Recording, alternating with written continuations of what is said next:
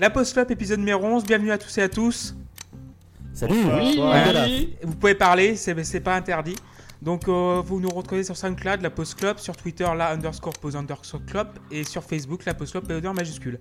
Donc, aujourd'hui, on va parler du premier album du légendaire combo californien Guns N' Roses, Oui. qui s'appelle Appetite for Destruction, sorti le 21 juillet 1987 sur le label Geffen et produit par McPink. Alors, je vais, euh, voilà, je vais introduire tous les, tous les membres de la Post Club qui sont ici aujourd'hui. Alors, euh, Erwan, aimes-tu la pluie de novembre? J'adore la pluie de novembre, même si euh, putain, je sais plus, euh, j'ai plus les paroles en tête. euh, même si euh, tout, tout passe sauf la pluie de novembre, voilà, c'est ça. Ok, donc tout va bien, à part ça, y a pas C'est tellement pas ça les paroles, mais bon, c'est pas grave. Mais je sais plus, j'ai plus les morceaux Quel en faux tête, fan. Monsieur Piron. Ah, je veux dire. tout va bien, tout va très très bien. Et très heureux d'être là. Loïs, c'est plutôt ve- velours ou revolver? Oh, tu sais, euh, moi je suis plutôt velours, je suis quelqu'un de doux, sensible. Et bonjour à tous. J'avais pas de chute, donc, donc. tout va euh, bien. Tim, crois-tu en la démocratie chinoise? Oh, ouais, ouais, ouais, c'est- la démocratie chinoise, c'est vraiment. euh, c'est- vraiment le, le modèle politique qui me fait rêver. euh, J'y pense souvent. euh, voilà, j'y- j'y crois très fortement. Et, euh, et voilà, surtout quand elle est menée par un mec aussi charismatique qu'un chanteur euh, des années 80 avec euh, 35 kilos de plus. euh, j'adore ça. Oh non à la grossophobie, s'il vous plaît, s'il vous plaît. Alors, et euh, du coup, nous avons Luc. As-tu déjà eu un incident avec son spaghetti? Yes Écoutez, euh, je ne vous parlerai pas de ce qui m'est arrivé ce matin. Voilà. Euh, Laissez-moi tranquille, s'il vous plaît. s'il vous plaît. Français veut le savoir, monsieur voilà. Luc. Répondez nous... Non, non, je ne répondrai pas aux Français. Écoutez, ce- il s'agit de ma vie privée. Euh, voilà. Mais bonsoir à vous quand même. Salut. Euh, bon, donc en 1987, qu'est-ce qui s'est passé? Donc, euh, Klaus Barbie, en- le 4 juillet, a été condamné à perpétuité à Lyon. Donc, euh, Klaus Barbie, je rappelle, avant d'être un criminel de guerre, est une marque de poupée bien aimée par les petites filles. Non. Voilà. Euh, le 21 août, Dirty Dancing sort au cinéma. Cool. Dirty Dancing. Et euh, Mugabe, le 30 décembre 87, prend la place de dictateur du Zimbabwe. Ah ouais, grosse année pour les fils de pute. hein. Là, c'est. Ah ouais, c'est. Waouh Oh, quel enfer. Donc formé en mars 85 par Izzy Stradlin, donc le guitariste rythmique, et Axel Rose, Trady Guns, Ole Beach et Rob Garner à la batterie. Donc c'est euh, Guns N' Roses qui était formé en 85, c'est ça En mars 85, Erwan? Ouais, un peu, un petit peu, ça dépend en fait, parce qu'il y a eu tellement de noms et de formations différentes avant 85. Mais en 85, ouais, ils fixent vraiment avec leur euh, première manageuse, euh, je sais plus comment elle s'appelait. Ah Donc, bah, euh, ce prénom, en tout cas. Une ma- manageuse, c'est un donc, joli mot pour dire. euh, manageuse. ouais. Donc il y a Duff À McKagan. l'époque, il y avait à- plein d'autres, plein de manageuses Roses. Ouais, bien sûr, bien sûr. Donc, ça euh, ça s'entend bah, d'ailleurs sur l'album, mais bon, c'est un. Ah bah oui, clairement, elle était très impliquée et très...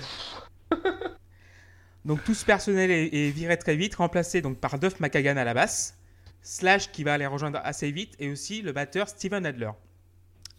Est-ce que tu veux rajouter quelque chose, Tim? Euh, Pas Tim, euh, Erwan, pardon, excuse-moi. Après, Tu Tim, peut, Tim album rajouter vas- quelque chose ou aller se faire foutre, on sait pas, il y a plusieurs, plusieurs options.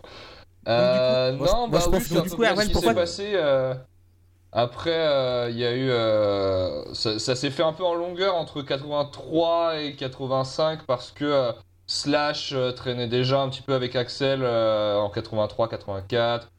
Euh, le seul qui a vraiment été euh, viré, viré, c'est Tracy Guns euh, pour des raisons un peu obscures. Et les changements se sont faits. Pareil, Easy connaissait déjà Duff, tout ce petit groupe.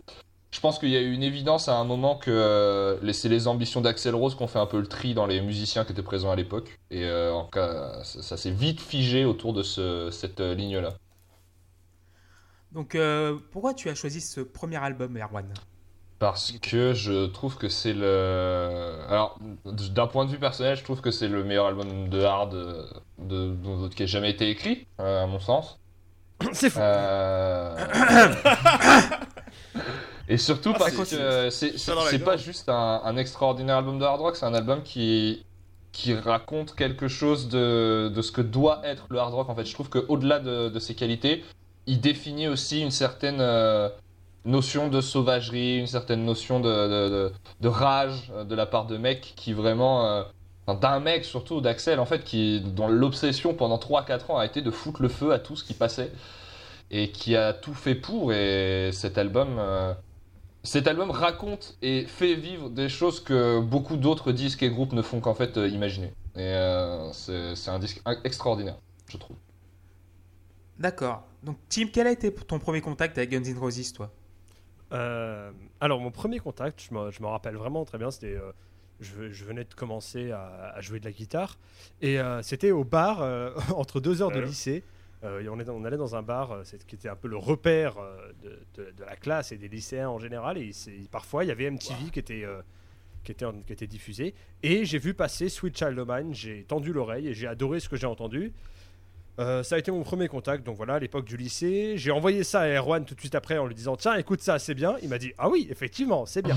Euh, j'ai creusé le reste ensuite, euh, j'ai moins accroché, mais voilà, le premier contact, ça date du lycée. Et c'était Sweet Child of Mine, et ça a été une expérience très très sympathique.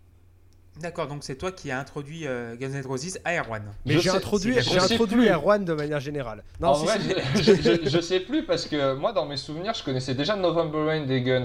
ouais, c'est possible, mais, mais tu connaissais plein de musique sans, sans trop. euh, oui, sans, sa- oui. sans savoir ce que c'était en fait. J'avais aucune idée de ce que c'était. Mais c'est vrai que, que ouais, ça, par contre, c'est vrai que la- le premier morceau d'Appetite que j'ai écouté, c'est Tim qui me l'a envoyé. D'accord. Luc, à toi. Quelle Euh, erreur, quelle erreur. Je, je- je m'en excuse d'ailleurs. hein. si j'avais pas fait ça, crois- on, serait pas là aujourd'hui. Vas-y, Je Luc, c'est à crois toi. que mon premier contact, c'est euh, la, la reprise de Knocking on Heaven's Door, que j'aime pas du tout d'ailleurs. Que Timothée et moi, on a Et, fait euh, aussi. Il existe une version de Tim et moi qui Knocking on Heaven's Door. Bah, écoutez, on serait curieux d'écouter ça. Bah non, non, non. Non, mais ouais, je sais pas, c'est- la, la- la chanson me plaît. Mais euh, derrière, je crois que le premier vrai souvenir, sinon, ça doit être November's Rain aussi. Et je me dis, ouais, c'est pas mal. C'est pas mal, c'est vrai qu'ils font des trucs assez euh, surprenants. Enfin, c'est des morceaux euh, qui, qui ont, qui ont plein. Il se passe plein de choses, tout, c'est cool. Et euh, voilà, après, bah, c'est. J'ai jamais vraiment écouté jusqu'à aujourd'hui. Je crois que c'était la première fois que je me plongeais vraiment dans une écoute intensive d'un album des Guns, parce que sinon c'était surtout des morceaux comme ça un petit peu en soirée, quoi. Ok. Et C'était on- cool du coup de se lancer euh, là-dedans. Et on va terminer par Loïs. Oui, pardon. Euh, bah, d'au- D'autant que je me souvienne, euh, le premier contact, je pense que ça devait être euh, le jeune Loïs Guzukian qui doit avoir 12-13 ans, qui traîne sur YouTube et qui, comme un connard, tape to- top 10 solo de guitare parce qu'il s'ennuie. Et euh, qui tombe sur. Tout, tout le monde a fait ça, ça peut te rassurer. Ouais, mais je me doute bien. Et du coup, il y avait une vidéo que j'adorais puisqu'il y avait un, un solo live de Switch Shine O' Mine. Je sais plus sur quel live, quelle année. On s'en fout un petit peu, j'ai envie de vous dire. Et c'est un solo que je trouvais extraordinaire. Et je pense que c'est vraiment le premier gros contact que j'ai eu. Après, j'ai développé vite fait. euh, J'avais écouté Appetite euh, déjà. Euh, j'ai écouté Chinese Democracy. j'ai pas écouté les deux Use Your Illusion par contre. Mais, mais voilà, donc les guns, ça remonte à quelques, quelques temps. D'accord. Donc on va, on va plonger les pieds dans le plat hein, d'entrée. Donc on va avec la face A, Welcome to the Jungle. Yes. Et c'est Luc qui va commencer à analyser ce titre-là. Ouais, bah, bah, merci du cadeau, du coup. hein, parce que, sans Je déconner, sais, j'ai fait le conducteur hier et voilà, j'ai mis Ah ouais, ouais, non, c'est quand j'ai vu ça, je me suis dit, ah oui, d'accord. Donc, c'est. Parce que c'est hyper compliqué, parce que je pense- je pense qu'on est sur un des top 5 des tubes des Guns, facile. Et. euh, Enfin, c'est un morceau qui est complètement iconique. Et j'avoue que c'était hyper galère en fait de se plonger dans cet album, d'en dégager des choses et tout, parce qu'il y a des morceaux que tu connais par cœur, il y en a d'autres que tu connais pas, et du coup tu te dis, mais en fait je m'en fous de ces morceaux. Enfin, bon, plein de trucs. Mais, mais voilà, c'est bah, la quintessence de, pour moi, ce qui est Guns N' Roses. Ce morceau, c'est. enfin, ça explique clairement ce qu'ils sont. Il y a, y y a une insolence et une confiance dans ce morceau qui est euh, absolument déstabilisante parce que le mec se pose pas de questions. Le morceau, dès l'en- dès l'entrée, en fait, est hyper riche. Rien que l'intro est déjà rien l'in- L'intro de leur premier morceau, de leur premier album est mythique. C'est des trucs, enfin voilà. Et il se passe énormément de choses. Tu te prends des. des t'as, ce petit passage bongo bass à la fin qui te donne envie de te remuer, comme, même si t'étais tétraplégique. Y a, y a- Et puis il y a, déjà le, charisme d'Axel Rose qui, qui ressurgit de ce truc. Enfin, cette voix, ce. ce ce, ce, ce sex appeal qu'il essaye de transmettre et tout avec ses petits, ses petits euh, euh, grognements, ces petits, ces petits couinements, il y a le enfin, qui me rappelle, enfin, alors je vais faire une, une- une- un parallèle qui peut-être peut-être dérangera dans le monde de la musique, mais pour moi c'est un peu le Whole Lotta Love des Guns N' Roses en fait quelque part. Je retrouve la même attitude entre Robert Plant dans la voix hyper sexuée et, euh, et Axel Rose. Euh, Qu'est-ce qu'on peut dire d'autre sur ce morceau Tellement il se passe des choses. Les, il y a- les solos sont hyper cool, mais ils sont hyper bien intégrés au truc. Pareil, enfin, il y a, y a- y a une maîtrise aussi, c'est ça, parce que le morceau en fait des caisses, il pourrait faire des solos complètement outranciers qui finiraient par être chiants, bah non. Il pose un ou deux solos vite fait, slash, et puis euh, ça, marche très très bien. En fait, le, le, morceau il est cristallisé par le You Know Where You Are, You're in the Jungle Baby, et c'est vraiment ça. En fait, l'album il te jette dans un truc qui va aller très très vite, très très fort, et, euh, et qui est un petit peu euh, étourdissant. Et c'est un putain de morceau incroyable. Et enfin, voilà, je pense qu'on aime ou pas les Guns, et je, je m'en prétends pas un grand fan de n'importe quoi. Enfin, c'est le genre de truc, on peut se dire que c'est juste. Enfin, voilà, c'est l'histoire du, rock et du métal qui s'inscrit dès un, premier morceau, et c'est assez incroyable. Et c'est un 10 sur 10 euh, facile, quoi. Enfin, c'est voilà, c'est intouchable. 10 sur 10 pour Luc. Tim, c'est à toi. Alors, Luc a dit le mot iconique, et moi je pense que c'est vraiment le mot juste, c'est du classique quoi. Déjà, c'est une super ouverture d'album. Si tu prends ça hors contexte, euh, même si tu ne sais pas qui sont les Guns, l'ouverture d'album c'est parfait. Ça donne le ton direct. Euh, moi, je le classe direct dans les morceaux ultra efficaces. En fait, c'est un hymne du, du, hard rock, quoi. On aura l'occasion de parler d'autres euh, morceaux qui ont cette caractéristique dans, dans des futurs épisodes, mais voilà, c'est vraiment le morceau, c'est c'est parfait, ça marche super bien. Alors je lui ai mis que 9, je sais plus trop pourquoi. Si, parce que je pensais qu'il y avait mieux qu'arriver par la suite. Donc j'ai voulu garder un petit peu, je voulais pas. Euh, mais non, franchement, c'est euh, c'est un tube. Et euh, pour, pour, le coup, moi je suis très très client de ce genre de choses. Et il est un peu, il, est un peu original, il y a des bonnes idées et deux trois, deux, trois choses qui sont très bien senties. Ce que je reprocherai par la suite à d'autres morceaux. Donc non, je suis très très content de, de, démarrer avec ça. Très bien. Loïs You know where you are You're in the Post Club, baby! You're gonna like! Voilà, c'est mon imitation euh, habituelle de chaque euh, épisode de la Post Club. Merci, merci, j'essaye. Après le jingle SNCF et Lucifer, il fallait que je trouve quelque chose d'autre. Euh, bah, que dire de plus? Enfin, Luc a très bien résumé, c'est un morceau culte. le riff, le solo, le break, comme tu disais, bongo bass, jungle qui colle parfaitement. Il n'y a pas à chier. Et il y a quelque chose que j'aime beaucoup dans les albums, c'est les morceaux d'intro, parce que comme je l'ai déjà dit, c'est euh, ce qui donne la, dynamique d'un album et ça peut te donner envie d'écouter ou pas. Si t'as pas envie d'écouter l'album après avoir écouté Welcome to the Jungle, et eh bah ben, casse-toi, au bout d'un moment. Euh, c'est, un, tel morceau, tu es obligé de mettre 10. Moi, c'est 10, 10, 10 et re 10. Erwan, c'est à toi. Euh, bah, beaucoup de choses très justes qui ont été dites sur, sur Welcome to the Jungle. C'est un. C'est une plongée directe, autant dans ce qu'il raconte que musicalement, dans ce qu'est la vie des Guns euh, au début des années 80 et dans ce que va raconter ce disque, savoir la jungle, hein, qui est un, thème qui obsède pas mal Axel Rose, la vie est une jungle, machin. Euh, et la façon dont il va le, chanter, l'écrire est assez, euh, incroyable, ce côté... pour, tu vois, on est dans la jungle, pour survivre, que tu perdes un peu ton humanité, que tu deviennes une espèce d'animal et que tu sois prêt à tout bouffer, et en même temps tu vas crever, mais viens, on s'amuse, tu vois. Et euh, euh, c'est assez extraordinaire. alors, pour l'anecdote, je crois que le You Know Where You Are, Axel l'a gardé d'un clodo qui lui a dit euh, You know where you are, you're gonna die à New York un jour. Et, et, il a gardé ça dans la chanson. C'est un des premiers riffs que Slash a gratté pour les, pour les Guns. C'est pour ça qu'il ouvre l'album. En fait, il, il, jouait avec Axel déjà avant d'intégrer les Guns N' Roses et il a écrit ce riff avec Axel il y a un ou deux ans avant qu'ils enregistrent.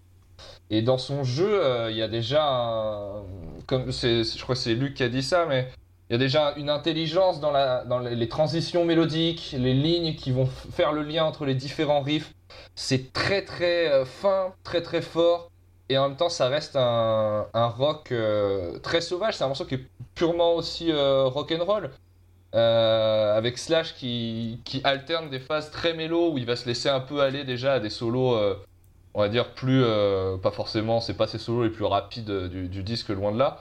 Et aussi son jeu euh, où il bourrine plusieurs cordes à la fois en reprenant un peu ses premiers amours rock. Il a un jeu qui est, très baveux, qui est très maîtrisé.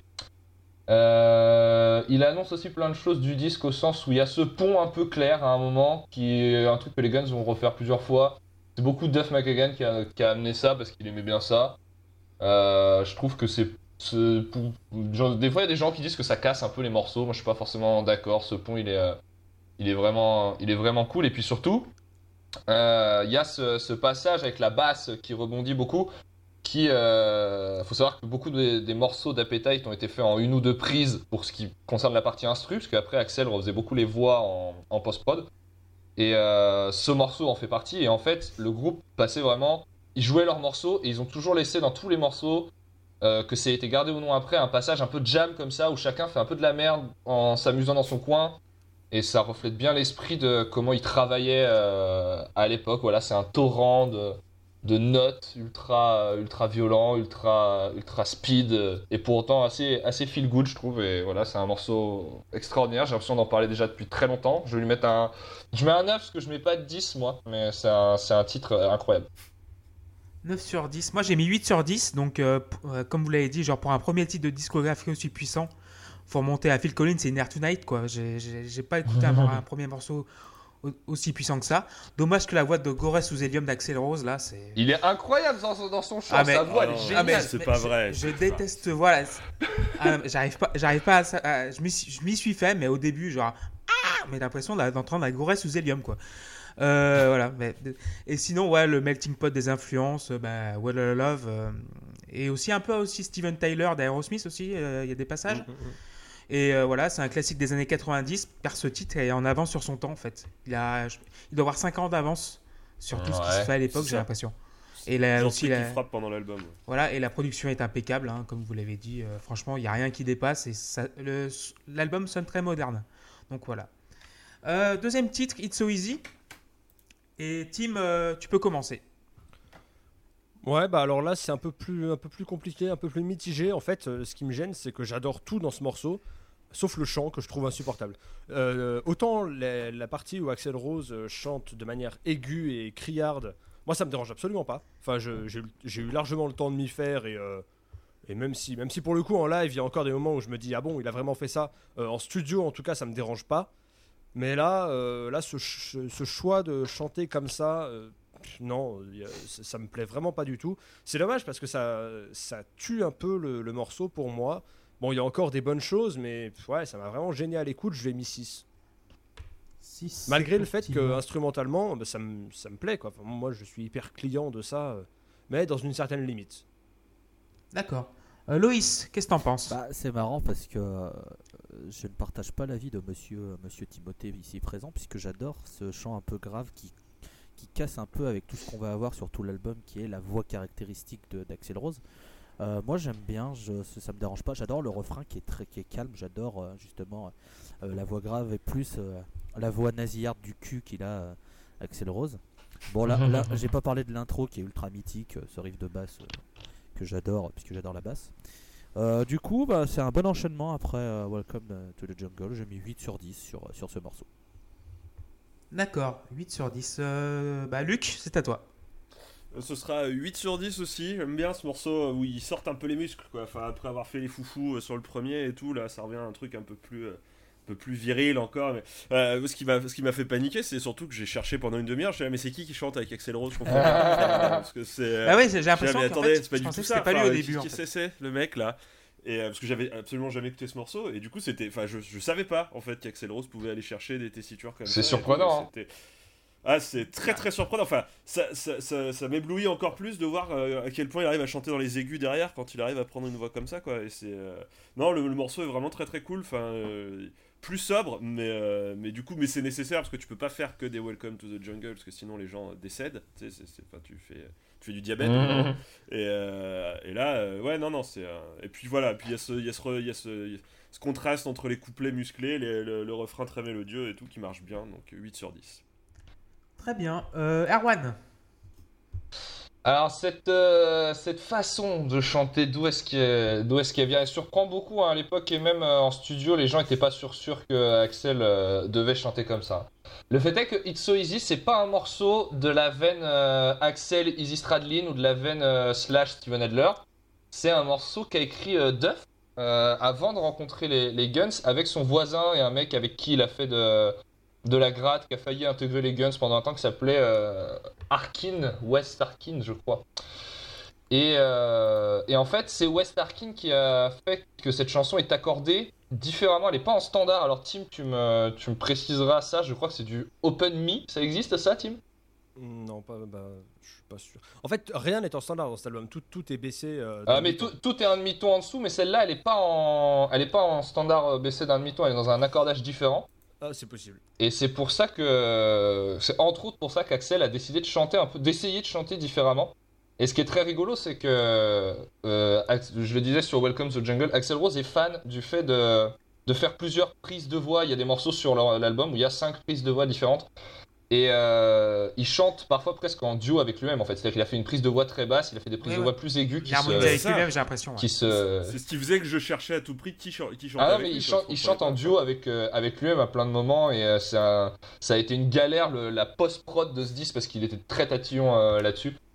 Et euh, moi je suis pas forcément fan non plus de sa voix comme ça, je trouve que ça fait un peu bizarre surtout que c'est pas une tessiture, on sent qu'il est pas à l'aise dedans je trouve. Moi j'aime le Axel Rose qui se déchaîne de ouf et qui hurle, qui hurle, qui hurle, c'est là qu'il est le, le meilleur pour moi. Sinon... euh, on sent que c'est une, ry- une rythmique plus basique et bourrine parce qu'à la base, Dove vient plus du punk et n'aime pas spécialement fabriquer des riffs, il aime juste bourriner des accords. Et je trouve que ça se sent un petit peu dans ce morceau. Pour moi, c'est étrange de le mettre en deuxième, mais c'est un. C'est un morceau qui est, euh, qui est cool quand même. Moi, je l'aime bien. Euh, je lui ai mis un 7. C'est la note la plus faible que j'ai mis sur cet album, 7. Donc, euh, c'est pas mon préféré du disque. mais Je lui ai mis un 7. Et alors, J'ai mis et 7 alors- aussi. Alors, Vas-y, juste, vas-y, pour revenir, donc l'accordage, c'est effectivement du, du open E, donc du open mi. Donc quand tu grattes toutes tes cordes à vide, ça fait un mi. Euh, voilà, je m'étais pas, je m'étais pas, euh, j'avais, tu avais raison. Et il y a un autre truc qui m'a semblé intéressant, juste pour préciser, c'est que autant ce chant, il est difficile à retrouver euh, chez les Guns. Enfin, j'ai pas beaucoup d'exemples. Autant tu vas, euh, ce type de chant, tu vas le retrouver plus tard euh, dans ce que fait Slash en solo. Il y a plusieurs exemples de morceaux où Kennedy va chanter comme ça. Euh, Erwan, tu m'arrêtes si je me trompe, mais euh, Non, En fait, c'est vrai, oui. ce chant m'a plus fait penser à ce que fait Slash avec Miles Kennedy qu'avec des Guns.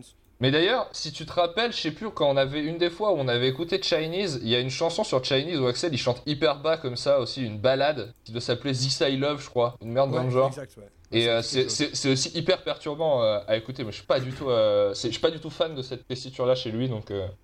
Mais c'est un choix qu'il a fait. Pour moi, c'est c'est un peu un échec ce choix, mais c'est quand même, ça reste intéressant.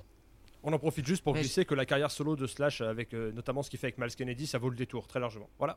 Car- Carrément. En plus, il cherche, il, passe sa vie à chercher à remplacer Axel Rose, donc. euh, Même si rien ne vaut le premier album solo qu'il a sorti avec les différents guests. Voilà. Effectivement. Absolument. Donc pour ma part, j'ai mis 7 sur 10 à It's So Easy. Franchement, la batterie elle est punchy. Par contre, j'ai un problème avec la cowbell qui va revenir tout le long de l'album. C'est extraordinaire la cowbell. ah ouais. Mort Cowbell Voilà, mais c'est- Steven Adler dans mon cœur, putain. Euh, ça, commence, ça commence à me saouler. Mais parfait. bon, ça- en fait, euh, mais franchement, c'est un morceau assez efficace. Et il y a le pont, en fait, qui, qui m'a fait penser à celui de Phantom Lamp de, Meda- de Metallica. Un peu, genre, dans le. Un peu, pas dans le Doom, mais un peu. Enfin, pas dans le, pas dans le trash, mais un peu, un peu lent. Je sais pas si vous voyez. Si, si, a le pont carrément. dans Ph- Phantom. Faut- Et euh, cette fois-ci, c'est réussi.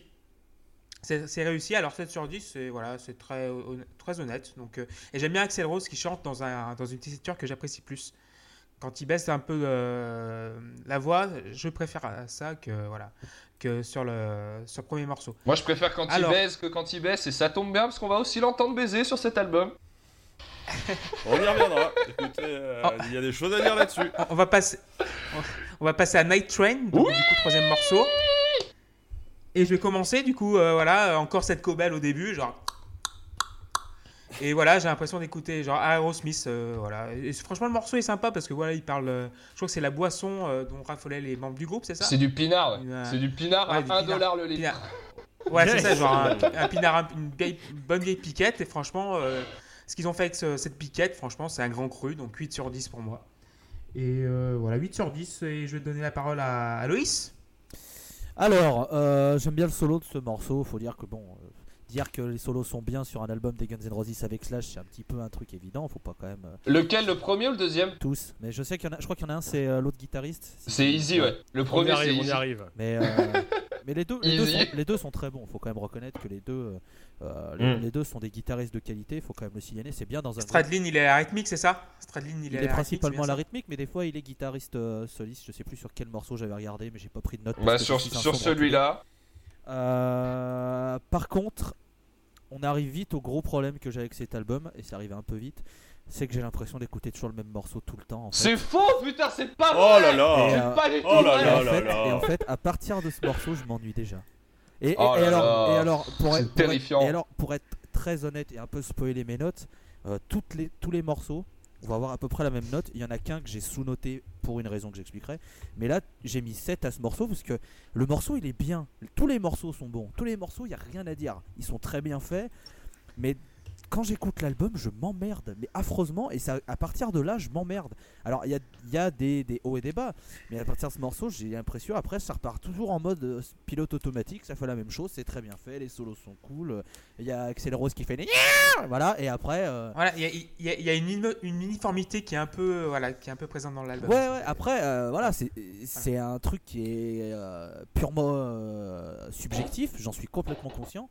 Euh, donc, euh, donc voilà, euh, moi je, je trouve que voilà, c'est un peu toujours la même chose. Je m'ennuie vite fait, euh, va très vite en fait, plutôt plutôt que vite fait. Mais je mets quand même 7 sur 10 à ce morceau parce qu'il est quand même, euh, voilà, il est quand même bon. D'accord.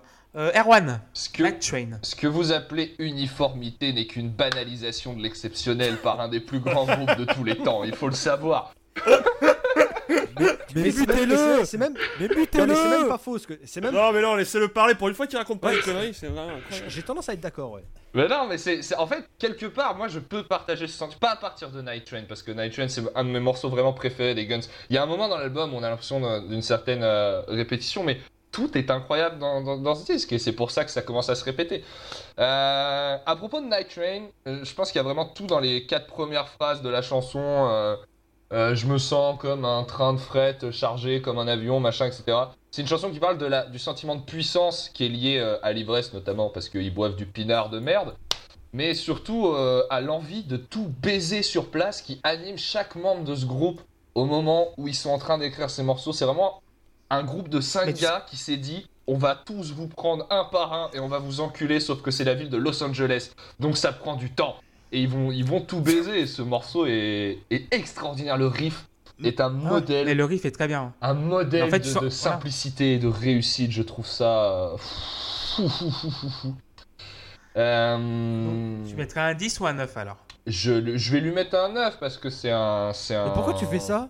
Mais je mets pas 10 au morceau, je suis pas très Mais fan de mettre 10 euh, à, à des titres, bah parce que le difficile. 10 il y a une, une espèce d'histoire de perfection, peut-être qu'on pourrait avoir Bah des, choses à, à redire sur ce titre en, chipotant euh, un petit peu. Mais surtout, ce qui est important dans l'écriture de ce morceau, je trouve, c'est il montre à quel point Slash est capable de prendre un riff et d'en faire tourner 60 variations tout au long d'un morceau parce que quand on tend l'oreille, c'est toujours le même riff et il se passe toujours un petit truc de différent qui fait que euh, la boucle est pas exactement la même. Il laisse couiner un peu plus sa il va rajouter une note. euh, Easy le suit parfaitement dans la ligne mélodique.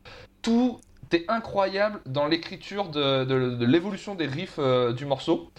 Et euh, pour l'anecdote, euh, si on a ce refrain euh, sur euh, Night Train, c'est grâce à Paul Stanley de Kiss. C'est lui qui a conseillé à Axel Rose de, de réécrire le refrain et c'est lui qui a validé le refrain de, de Night Train euh, avant qu'ils entrent euh, en studio. Voilà. Waouh Super conseil.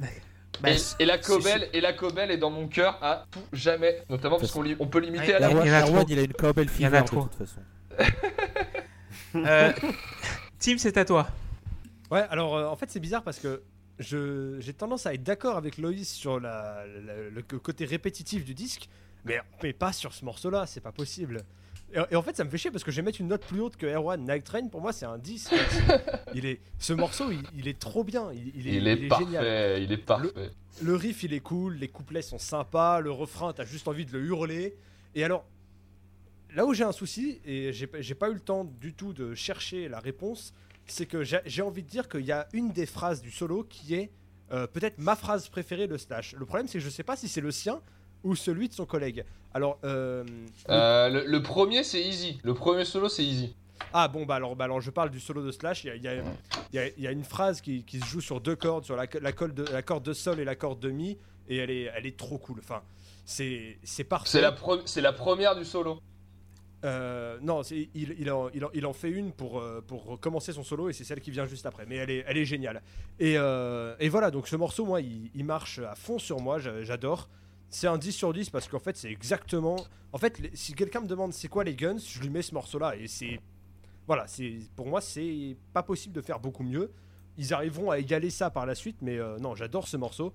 Et, et pour autant, la, la critique de Loïs est valable. Le problème, c'est que pour moi, elle arrive plus tard. Donc ça montre des petites subtilités dans les goûts musicaux. Je suis peut-être un peu plus euh, résistant à ça parce que c'est un peu plus ma cam aussi, hein, euh, ce genre de musique-là. Et on va conclure avec Luc alors. Eh bah, même, euh, même, même diagnostic que Tim. Enfin, je- je- j'ai des je trouve que Loïs a raison, mais trop tôt. Voilà, c'est- il est, il est beaucoup. Il est, trop il est en non, avance, ce- il est en ce- avance sur son ce temps. morceau, ce En morceau- avance ce sur son temps. est fou. Enfin, ce morceau est fou. Enfin, vraiment, tu, tu- tu l'écoutes, tu l'écoutes. Enfin, c'est le moment où tu te dis, mais moi je suis une nana, j'arrache mon t-shirt et je balance mon soutif quand je l'écoute. Enfin, il y, y a vraiment un truc. Enfin, il est, il est- c'est, c'est complètement jubilatoire. Et je, je trouve que c'est vraiment le, le premier solo de Slash qui met la, la, la giga torgnole dans le truc, Ouais. quoi. Enfin, sur, sur cet album, parce que c'est, c'est même pas tant dans la débauche technique, c'est juste le feeling de ce mec. Enfin, c'est, c'est juste à Ouais. chialer. Et, et non, non, là, ça va, ça va, ce sera mon, mon deuxième 10 de, de, de, de, de l'album. Et d'ailleurs, il y y a un Très truc qui, est- qui qui se passe à la fin qui est incroyable quand Slash joue pendant qu'Axel. euh, un truc qui se passe que- quand Slash joue pendant qu'Axel chante. Et euh, on a l'impression qu'ils sont tous les deux dans une espèce de, de compétition de celui qui va être euh, le plus euh, bruyant, le plus sauvage, le plus. C'est purement rock'n'roll. C'est Le plus rock. Voilà, c'est ça. En fait, malgré le son de l'album qui est assez hard, parce qu'à l'époque on est dans des sonorités comme ça, c'est un, c'est un vrai disque de rock'n'roll au sens où et Easy et Slash euh, puisent dans leurs racines blues et, euh, et rock de quand ils ont appris la gratte. Et y a ça, ça déborde, ça suinte de rock ce disque, c'est incroyable. Bon, on va enchaîner avec euh, Mr. Brownstone. Le... Non, Non, le, non, le Out, Il y a Out of the Me Game, mais voilà. Tout le monde voilà. l'oublie ce morceau. Donc, quatrième titre. Voilà. voilà c'est incroyable. Ouais, c'est de la plus révélateur. Et ben, c'est Loïs qui va commencer du coup. Euh, J'ai mis 6 sur 10. euh, voilà, morceau classique de des Guns pour moi. euh, c'est pas mauvais, c'est bien fait. Bon, bah, à 6. suivant. Ok. Euh, Erwan. Il, est, il est beaucoup moins marquant ce titre, je trouve. À part, euh, j'adore la batterie au début du morceau. Je trouve l'intro à la batterie, c'est vraiment une des, un des plus grands moments de Steven Adler sur ce disque. Mais Steven Adler a, a pas vraiment de grands moments euh, avec les Ouais. Guns, malheureusement. Euh, sinon, la chanson, elle est, la chanson en soi, le- les paroles, elle est cool. C'est, c'est, une- un peu un ego trip d'Axel Rose qui raconte qu'en gros, le monde entier lui en veut et qu'il va tous leur péter la gueule. Euh, et du coup, je trouve que comme c'est une des chansons qui traite le plus de ce qu'il ressentait euh, à l'époque, et ben sa perf au chant est vraiment bonne. Mais c'est vrai qu'à part ça, en fait, c'est pas un morceau euh, marquant, le riff est bon sans plus. Il n'y a, pas- y a pas grand chose à en dire euh, davantage. J'ai mis un 7. Ok. Euh, Luc. 6, c'est pareil. Je pense que ce morceau paye vraiment le fait de, de- de débouler après 3 trois, trois, trois- trois très gros morceaux et puis surtout un Night Train qui est absolument épique. Et là, d'un coup, on est sur un morceau beaucoup plus plan-plan, Mm. beaucoup plus classique. Il n'y a, pas- y a pas de surprise, il n'y a rien qui vient euh, défriser et tout. Donc, ouais, non, c'est. Voilà, c'est petit coup, de, petit coup de mou et c'est un 6. D'accord. Euh, bah, Tim alors. Qu'est-ce que tu en penses? Alors moi, déjà, il y, a y une observation que je me suis faite, et euh, à la fois dans la rythmique et même dans le chant, je pense que si tu arrêtes des gens dans la rue et que tu leur fais écouter ça, j'aimerais, je serais curieux de savoir combien de personnes te diront que c'est du ACDC. Je trouve qu'il y a... Ouais. Y a- Pareil. Pareil. Non, les gars, Voilà. Arrêtez, si, c'est pas il y a vrai. quand même- il y a- Pareil. Il y a quand même une ressemblance, je trouve, mais c'est pas du tout, un, c'est pas du Mais tout une totalement. critique, hein, parce que du coup, ce morceau a les mêmes qualités, à savoir que c'est juste trop efficace, quoi. C'est, ça réinvente pas la roue, c'est, franchement, c'est, c'est du classique, mais ça marche. Qu'est-ce que je, je te dis? C'est pour ça que ACDC a fait une carrière entière, et c'est pour ça que même les morceaux passables des Guns sont bons, c'est que c'est putain d'efficace. Donc euh, voilà, moi ça me plaît, je lui ai mis un 7.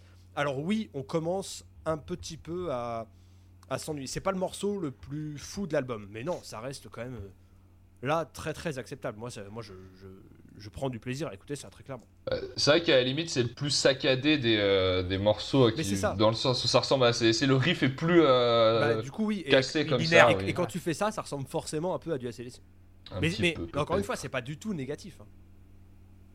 Bah, moi j'ai mis pareil aussi, genre bah, sur mes notes j'ai mis ACDC All the Way, donc c'est en plus technique, mais ouais c'est un morceau qui va, voilà, qui fait le taf, comme dirait Loïs qui fait le café, et euh, voilà il fait euh, 7 sur 10, ouais, un troisième 7 sur 10 parce que euh, il est, il est, est pas, il est pas oubliable, mais il est, voilà, il est sympa, il, fait ce qu'il faut. On va passer bah, maintenant à Mr Brownstone que j'avais commencé à en parler, et c'est- bah, Tim du coup tu peux commencer sur Brownstone. Ah, c'est gentil, merci beaucoup. Euh, Désolé. Ouais, non. J'ai pas envie d'être trop méchant. Il faut, il faut que je me concentre pour pas être trop. euh, trop Bah, tu peux, il, est- il- il a plein de problèmes ce et, morceau. et trop acerbe.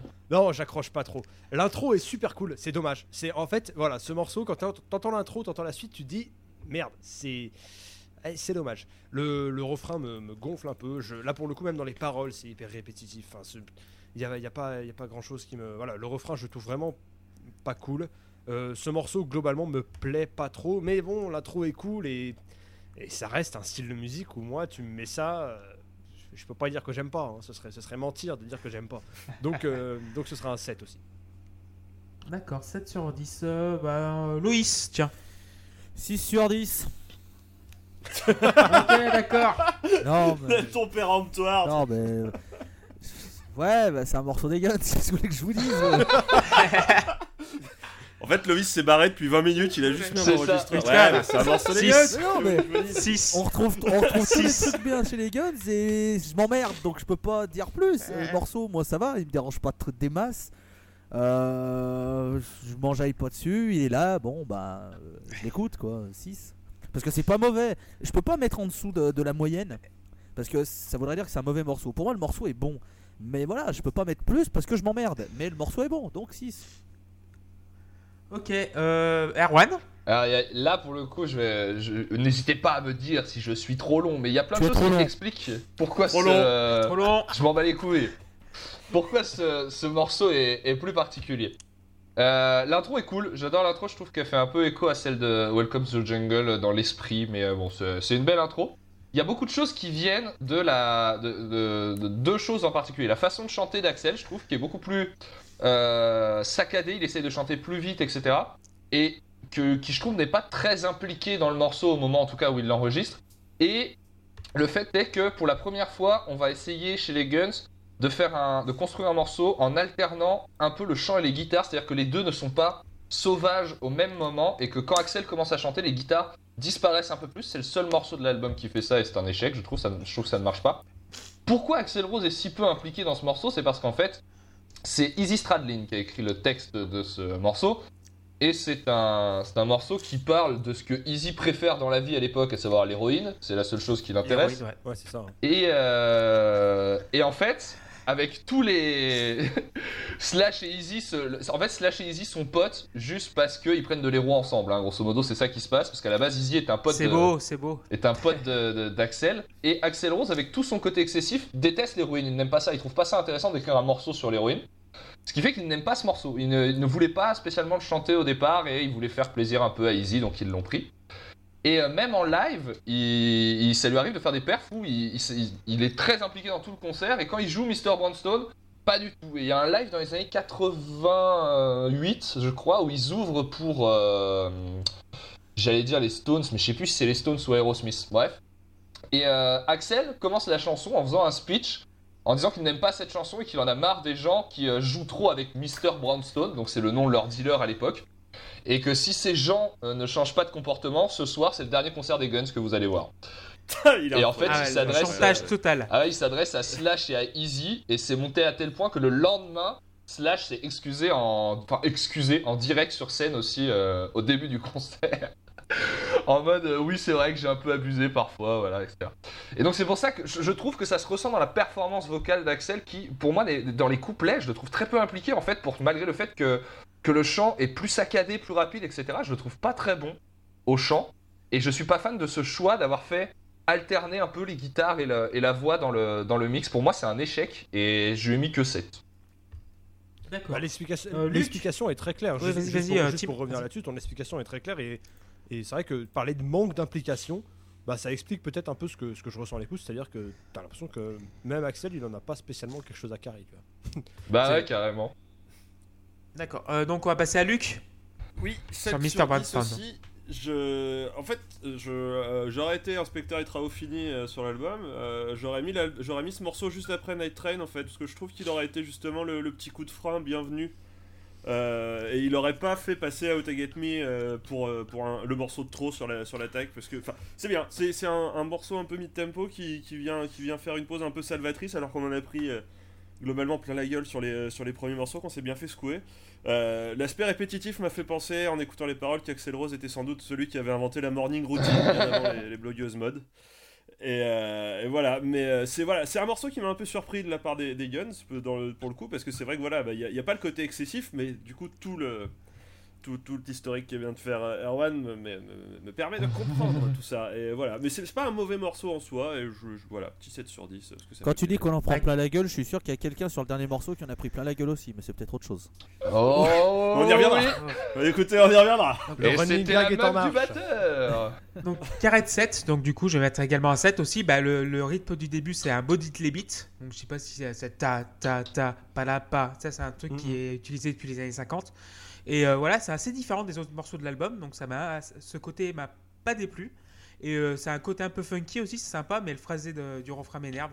Donc un, un, un Ah point ouais, de c'est moins. Donc, du coup j'allais mettre 8, euh, j'ai mis 7 finalement. Alors, dernier titre de la face A, Paradise City. Et Erwan, tu vas commencer. Yes, allez, barrez-vous, je m'en. Euh, je trouve ça incroyable les Guns N' Roses, le- euh, au milieu des années 80, alors qu'ils ne sont personne, que très clairement à LA, la moitié des clubs ne les veulent plus parce que c'est des connards, ils rentrent en studio et ils arrivent à enregistrer un hymne de stade qui est à ce point fort et qui, qui est fait pour être joué au Stade de France devant des dizaines de milliers de personnes, alors qu'en vrai, ils remplissent pas 30 places quand ils jouent le soir. Je trouve ça fou, fou, fou que ce groupe écrive ce morceau-là à ce moment-là. C'est un morceau qui devrait arriver des années plus tard. Et il est déjà là. Euh, voilà, rien, que pour ça, je trouve que c'est un titre incroyable. Et surtout, c'est la... C'est la déclinaison de euh, la déclinaison nostalgique, on va dire, de Welcome to the Jungle, au sens où dans le premier morceau du disque, Axel fait part de sa vision du monde en fait, hein, euh, sauvage, brutal, il faut être un animal, il faut s'entretuer, c'est comme ça. Et ce morceau parle un petit peu de ça dans les couplets, mais surtout, euh, c'est un moment où on retrouve le fait qu'Axel Rose, avant d'être un espèce de connard qui a envie de tout cramer sur place, bah, c'est surtout un gamin paumé qui a passé une bonne partie de son adolescence en prison, qui, est- qui- qui était alcoolique très très tôt, et qui, à qui, Pardon, à qui son ça s'entend effectivement. Et à qui son, son Indiana natal euh, manque beaucoup quoi. Euh, et c'est ça que chante euh, le refrain en fait hein. alors malgré le- il y a cette petite rumeur que vous avez peut-être vue si vous avez fait des, recherches sur les internets qu'à la base Slash voulait d'autres paroles hein, pour euh, le refrain c'était pas vraiment de l'Indiana qu'il avait envie de parler il avait envie de parler des grosses meufs qui ont des gros seins euh, et donc voilà, c'est un, vrai morceau nostalgique d'Ax- d'Axel Rose et rien que pour ça, il a quelque chose un, petit peu en plus. Alors sur euh, le morceau en lui-même, j'ai pas la sur la musique. Slash a imaginé l'intro. Euh, c'est le morceau sur lequel Axel a fait le plus de prises de voix parce que justement il voulait donner beaucoup de dimension au morceau. C'est ça qui lui donne aussi un petit peu euh, euh, un côté stade. Et j'aime beaucoup l'évolution du, titre et surtout je pense comme beaucoup de gens sa fin parce que c'est un morceau qui, qui commence doucement on peut dire et qui, qui prend de l'ampleur petit à petit surtout qui a un final incroyable c'est la meilleure phase solo de Slash peut-être sur toute la discographie des Guns Euh, et il y a quelque chose qui est assez fort justement dans cette espèce de, pâté de sauvagerie c'est que dans le mix des guns, aucun instrument ne vient écraser l'autre, ce qui fait qu'on entend les deux guitares au même niveau, la voix au même niveau que les guitares, la basse on l'entend très très bien aussi. Et en fait, euh, comme tous essayent sur la fin de bourriner comme des tarés pour euh, aller vite, être violent, être brutaux, eh bien on a ce, ce- ce gros pâté d'énergie que- qu'on se prend dans la face, où ils se lâchent tous et c'est euh, c'est assez extra, extraordinaire. Voilà, donc euh, j'aime beaucoup. euh, J'aime beaucoup ce titre, je lui mets 9. Pour moi, c'est un, c'est un morceau incroyable. D'accord. Euh, autour de Luc. Oh bah, qu'est-ce que vous voulez rajouter derrière tout ça? Mhm. Je- Voilà, on va dire que c'est un 9 sur 10 et que c'est un morceau incroyablement riche, incroyablement inventif, évolutif, et puis ce, ce finish euh, qui reste dans l'histoire. Et voilà, je, je vais pas, je vais pas en faire, en faire des caisses là-dessus. Euh, je vois Loïs euh, cambré, donc euh, Loïs c'est à toi. Attends, laisse-nous deviner, Loïs. Est-ce que c'est un morceau de Guns? C'est pas sûrement juste me un faire morceau des Guns. Je vais, su- Ouais, je, c'est je- je vais sûrement me faire insulter, mais de toute façon j'en ai rien à foutre. T'as l'habitude, hein. Ouais, ouais, ouais, ouais, on va dire qu'il faut, il faut bien que quelqu'un prenne pour les absents. Euh, J'aime beaucoup Paradise City, évidemment. Je pense que ce serait un crime de dire que c'est pas un bon morceau. Euh, euh, le seul truc qui, moi, m'empêche de mettre une note très élevée, c'est cette fin heavy metal que je pense superflue au morceau. Euh, je pense que tu peux couper cette partie et faire un morceau plus efficace et rester C'est jamais superflu ce genre de choses, enfin. ah non, là, franchement, Je trouve que le rythme est bon, les couplets, etc. les- au moment où ça part avec le sifflet, le riff est super bien, machin. Comme tu l'as dit, le refrain, bon, bah, euh, Take Me Down to the Paradise City, qui ne l'a jamais chanté, enfin, au bout d'un moment, c'est- ultra marquant. Et je sais pas pourquoi ils se sont dit à la fin, eh ben, on va partir en, full heavy metal. Franchement, je pense que si t'enlèves cette partie, c'est pas gênant. Et je trouve que le morceau aurait été meilleur. C'est pour ça que je mets entre guillemets que 7 sur 10. euh, parce que, euh, voilà, je trouve que c'est trop long la fin. Et ça m'a brisé un peu de plaisir que j'ai avec ce morceau. Maintenant, j'attends vos insultes. Euh, Tim, tu peux, tu peux insulter. Stéphanois Ouais. Alors, euh, non, je vais pas, pas insulter Loïs. Je pense que je, pense que je suis au-dessus de ça et qu'il faut savoir se placer un peu. euh, faut savoir prendre un peu de hauteur plutôt que de se vautrer dans la fange avec, euh, avec les incultes. Non, euh, qu'est-ce que vous voulez C'est. C'est un classique, euh, c'est un peu comme c'est c'est un peu la suite de Welcome to the Jungle. Il y a une filiation entre les deux morceaux, on dirait. Enfin, en tout cas, ils ont ce même côté, euh, ce même côté stade, ce même côté hymne. Et, moi, ça me, ça, ça me plaît beaucoup. Alors, effectivement, énorme travail sur la guitare solo à la fin. Je pense que c'est le morceau de l'album où on se rapproche le plus de ce que j'aime dans ce style musical, sur, le, sur la guitare solo. Et euh, c'est-à-dire que je trouve que Slash est, euh, est bon en solo, hein, ça, y a pas de problème.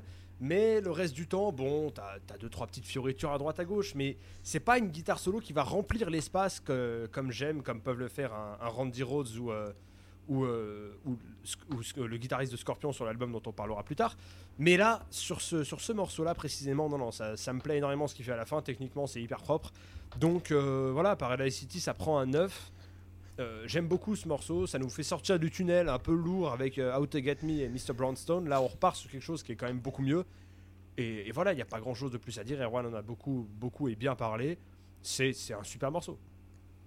Alors, donc Loïs euh, pensait se faire insulter. Moi, moi, je pense qu'on va m'insulter encore plus. J'ai mis 5 sur 10. Oh là Oh Parce, là parce que ce, ce, Ah mec ce rock Cronenbourg là, avec tous les poncifs, ça me, ça me, ça me sort par les yeux. C'est genre, euh, déjà, elle a été matraquée au moins 250 fois dans ma jeunesse, donc euh, voilà, j'en ai marre.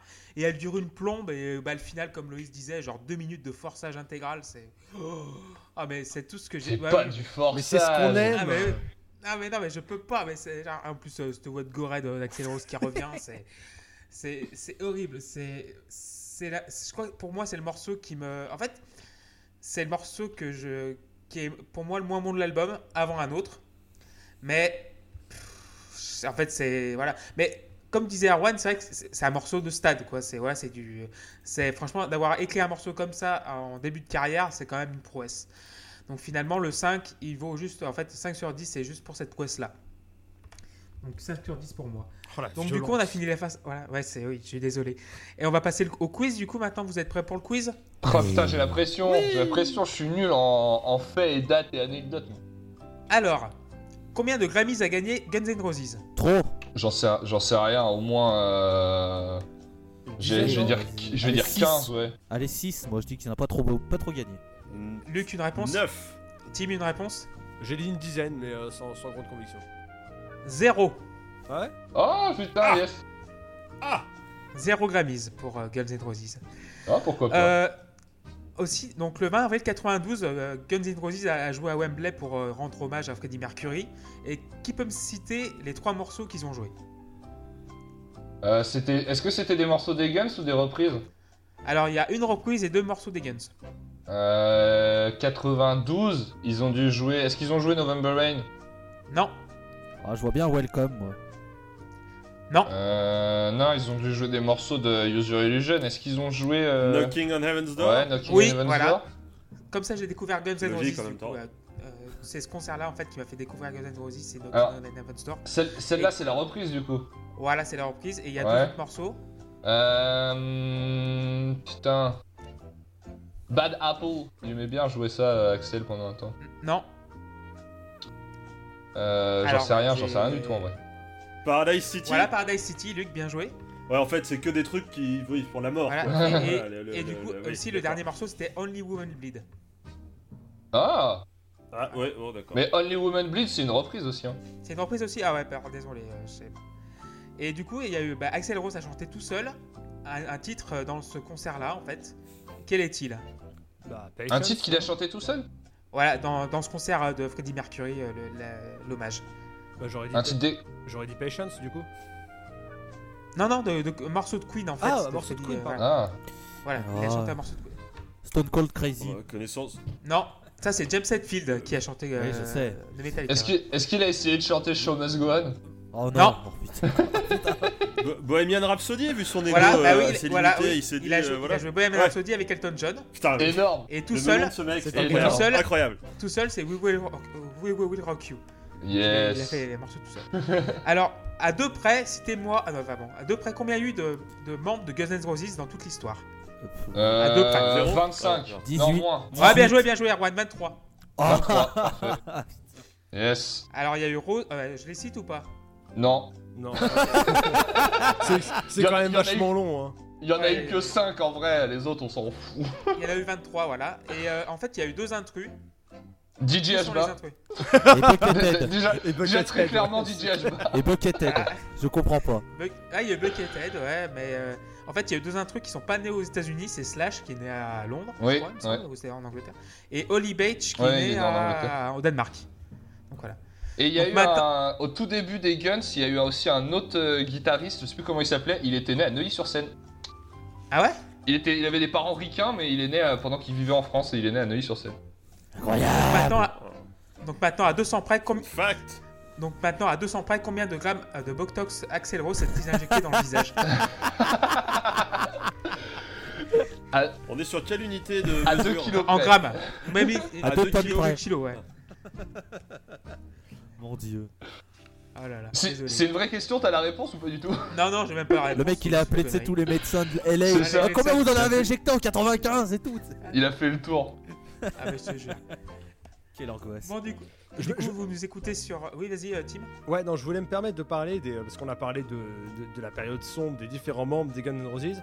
Je voulais me permettre de parler des malé- de la malédiction de ces membres de Axel Rose et de Slash qui, à chaque fois qu'ils font une performance, genre tu sais, dans, un, dans, un, dans un- une remise de trophée ou je sais pas quoi, euh, dans, une, dans une cérémonie, c'est systématiquement honteux. C'est terrible. Ah bah oui, oui. Il y a- Comme les Zeppelin un peu aussi. Il y a le des Zeppelin aussi. C'est quoi C'est Sweet Child O' Man où il, où il commence et la guitare est pas il, du tout il est- accordée il est pas du tout accordé, c'est Il y, a, extraordinaire. il y a une, il y a une version de Hey Joe que Slash a fait qui, à mon avis, n'a aucun sens. Et récemment, récemment, ils ont repris Crazy Train et, euh, et sous les Ah, yeux de pas Ozzy- vu ça. sous les yeux de Ozzy Osbourne. Alors, euh, sous les yeux de Ozzy Osbourne, ça veut dire ce que ça veut dire. il- Peut-être. pas lui. Eh, Non, mais- Il est pas si. Si, si. claqué Il que s'est retourné dans sa tombe, il paraît. Et, euh, et il il faut aller écouter le solo de Slash. En fait, c'est hyper gênant parce que tu t'entends ce qu'il veut faire, tu comprends ce qu'il veut faire, sauf que il y a une corde qui est totalement désaccordée et il se foire complètement. Enfin bref, c'est très dommage et je pense que ce groupe est maudit sur tout ce qui est cérémonie et tout ça. Voilà, c'est la petite Mais limite, tu mettras le, tu mettras le lien sur YouTube euh, sous la chronique. Ouais, je vous. Alors donc voilà. Et du coup, ouais, du coup, vous, nous écoutez sur SoundCloud, la Pause Club, sur euh, Twitter, la underscore pause underscore club, et sur Facebook, la Pause Club POD en majuscule. Alors on va commencer la phase B, messieurs. Vous êtes prêts? Yes. Oui. Alors ben, je vais commencer avec avec Ma Michel, du coup. Euh, donc euh, pour moi j'ai mis 6 sur 10, c'est une ambiance, int- une ambiance euh, intéressante au premier abord, mais euh, t'as ce pachyderme de batteur qui arrive avec ses gros sabots. Extraordinaire voilà, batteur. Ah mais Steven Adler j'ai du mal, j'ai l'impression qu'il joue tout le temps la même chose. Oui, oui. c'est vrai. Euh, C'est vrai, c'est parce que c'est le cas. Ok, merci. D'accord, ok, d'accord. Donc c'est bon, je suis pas tout seul. Et le riff est sympa, mais en fait, euh, voilà, comme disait Aloïs, en fait, l'ennui commence à pointer le bout de son nez. Donc j'ai mis que 6 sur 10. Voilà. Et je vais donner la parole à Aloïs, tiens. Bah, J'adore l'intro, l'intro elle est mythique. Euh, en fait, c'est là que je, me suis, je me suis rendu compte avec cet album que euh, il y a énormément d'introductions de chansons des Guns N' Roses qui sont très très marquantes et très bien faites et très connues. Euh, et ça, faut quand même le reconnaître parce que c'est jamais facile d'attaquer un morceau. C'est, il faut savoir bien se mettre euh, le pied à l'étrier et ils le font très bien. Euh, j'aime pas du tout le refrain. Je trouve que ça casse complètement avec les couplets qui sont bien calmes et je trouve que ça, ça me sort du morceau en fait.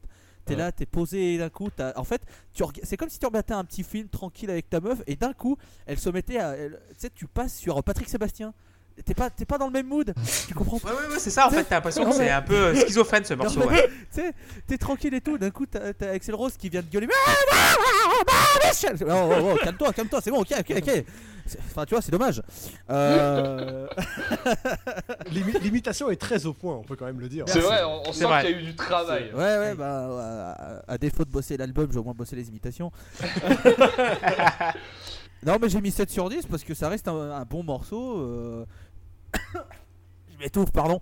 Mais euh, voilà, le refrain, euh, j'aime pas du tout. euh, c'est ça, ça casse le rythme. Voilà. Très bien. Euh, Tim. Oui, alors euh, ça marche toujours autant. Euh, moi, le refrain, il me plaît beaucoup. Il est très, il est très très catchy. Mais le problème, c'est que là, euh, ça- on commence à tomber dans le répétitif, quoi. Euh, Ah. c'est-à- C'est-à-dire que, ouais, je sais que t'aimes bien ce morceau, mais ah non, Il est bien. ouais. c'est compliqué. Enfin, c'est c'est pas nul encore une fois, donc ça va prendre un 7 parce que encore une fois, je peux pas dire que j'aime pas. Mais j'ai quand même envie de voir autre chose. On est à ça fait combien de combien de morceaux là? Ça fait 7, c'est ça? Ça Là, fait c'est le sept, ouais, sept- c'est le septième septième. morceau. ouais. Ouais, ouais, voilà. C'est- Enfin, c'est le septième morceau. Ouais, voilà, moment, ça mais- d'arrêter. Voilà. Mais tu vois, c'est le septième morceau et ça, on l'a déjà entendu quatre fois. Donc euh, ça fait beaucoup. je suis pas d'accord. Mais c'est pas grave, t'as tort. Bah, bah Erwan, vas-y, prends la parole. Alors, ce morceau, c'est le plus original de tout l'album, je trouve. Non, c'est pas vrai. Euh, non, par contre, c'est le seul euh, morceau sur lequel Slash joue pas avec une Les Paul. Il joue avec une SG parce qu'il trouvait que le son des SG était plus, euh, plus sombre, plus dark. Et euh, c'est le, le seul morceau où il y a ça?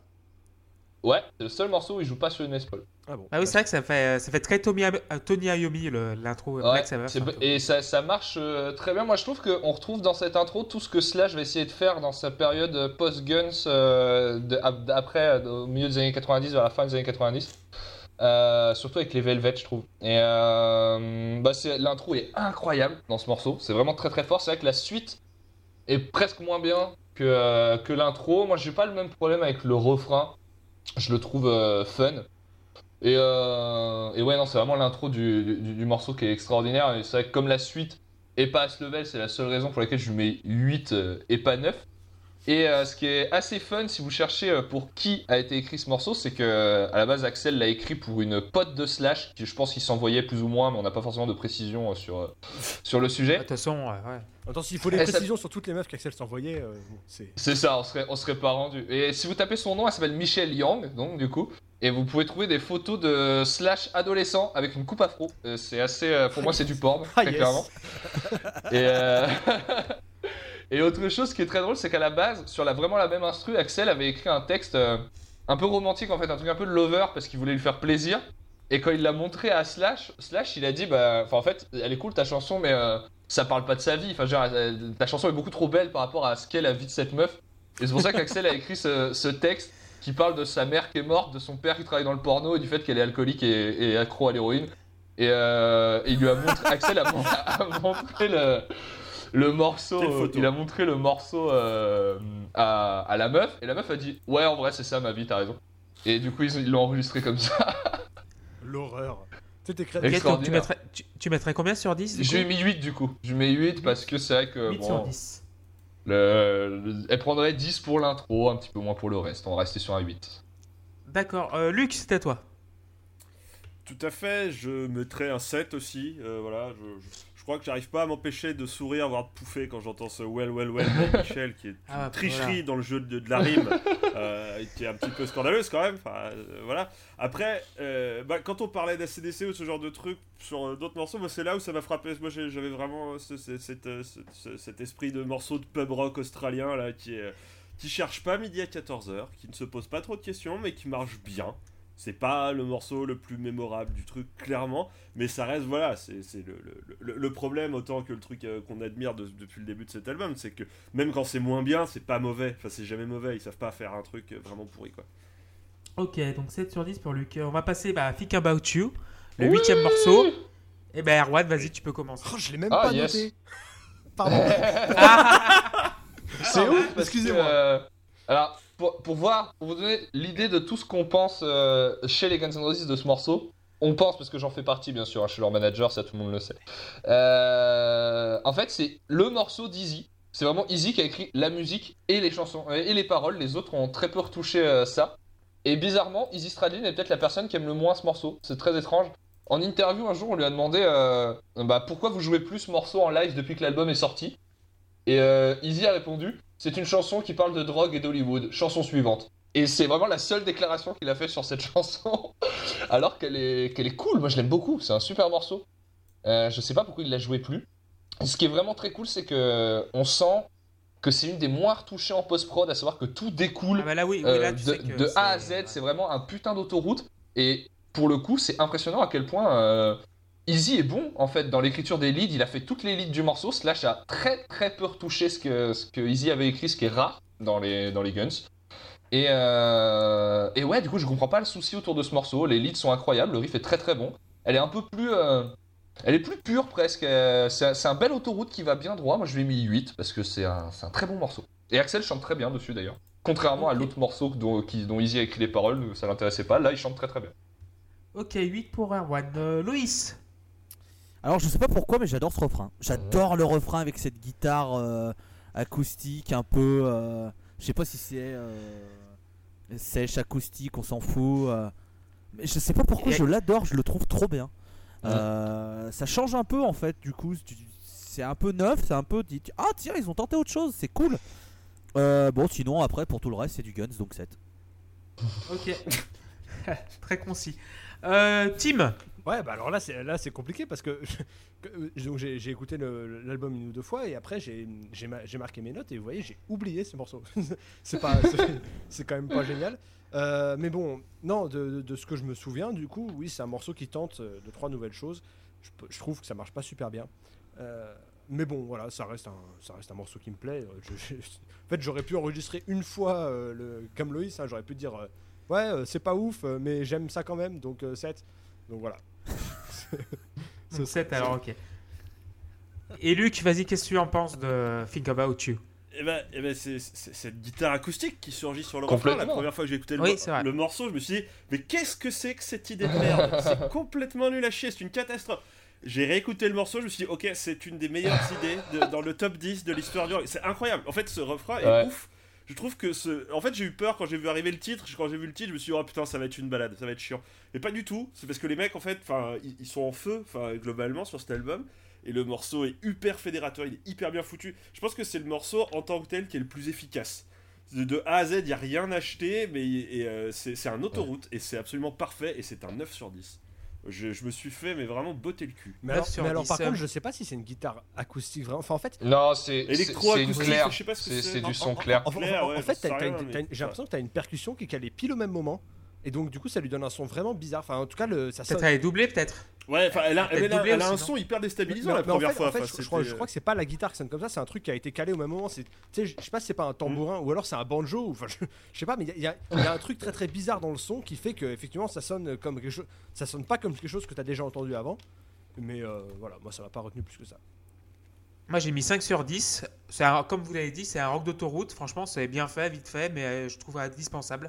Enfin, dispensable. Pas indispensable, mais dispensable. Euh, voilà, 3 minutes. Franchement, c'est- le morceau est bien fait, mais je trouve qu'il sent, on peut faire avec. Voilà. Euh, enfin, on sent, on peut faire avec. Enfin, c'est un oxymore, mais on va essayer. Euh, donc, on va passer, on va passer à Sweet Child of Mine. Héloïse, c'est apparemment c'est un morceau un peu pas trop connu du tout. Non, non. moi, moi, moi, je, voilà, je, je découvrais. euh, Héloïse, vas-y. je, je découvrais un petit peu ce morceau. On voilà, euh, Bien petit, sûr, bien Pe- sûr. Petit solo, je veux dire, très peu inspiré. Non. Enfin, je veux dire 10. J'ai même pas. Enfin, tu vois, euh, il, pourrait, il, il m'aurait fait 10 minutes du solo en boucle, bah j'aurais mis 10. Enfin, tout, tout ne vaut que pour le solo, et même le reste de la chanson est extraordinaire pour moi. Mais ce solo, mais c'est pour moi, c'est top 10 ever. je, voilà, c'est tout ce que j'aime, c'est Slash, c'est c'est- c'est- c'est- c'est un, un guitariste que- qui est extraordinaire. Et, pff, et voilà, c'est c'est- c'est 10 sur 10. Merci Zizi, qu'est-ce que je voulais que je dise? Merci Zizi. voilà. Euh, euh, Luc, Boum. Oui, Oui. alors, euh, tout à fait.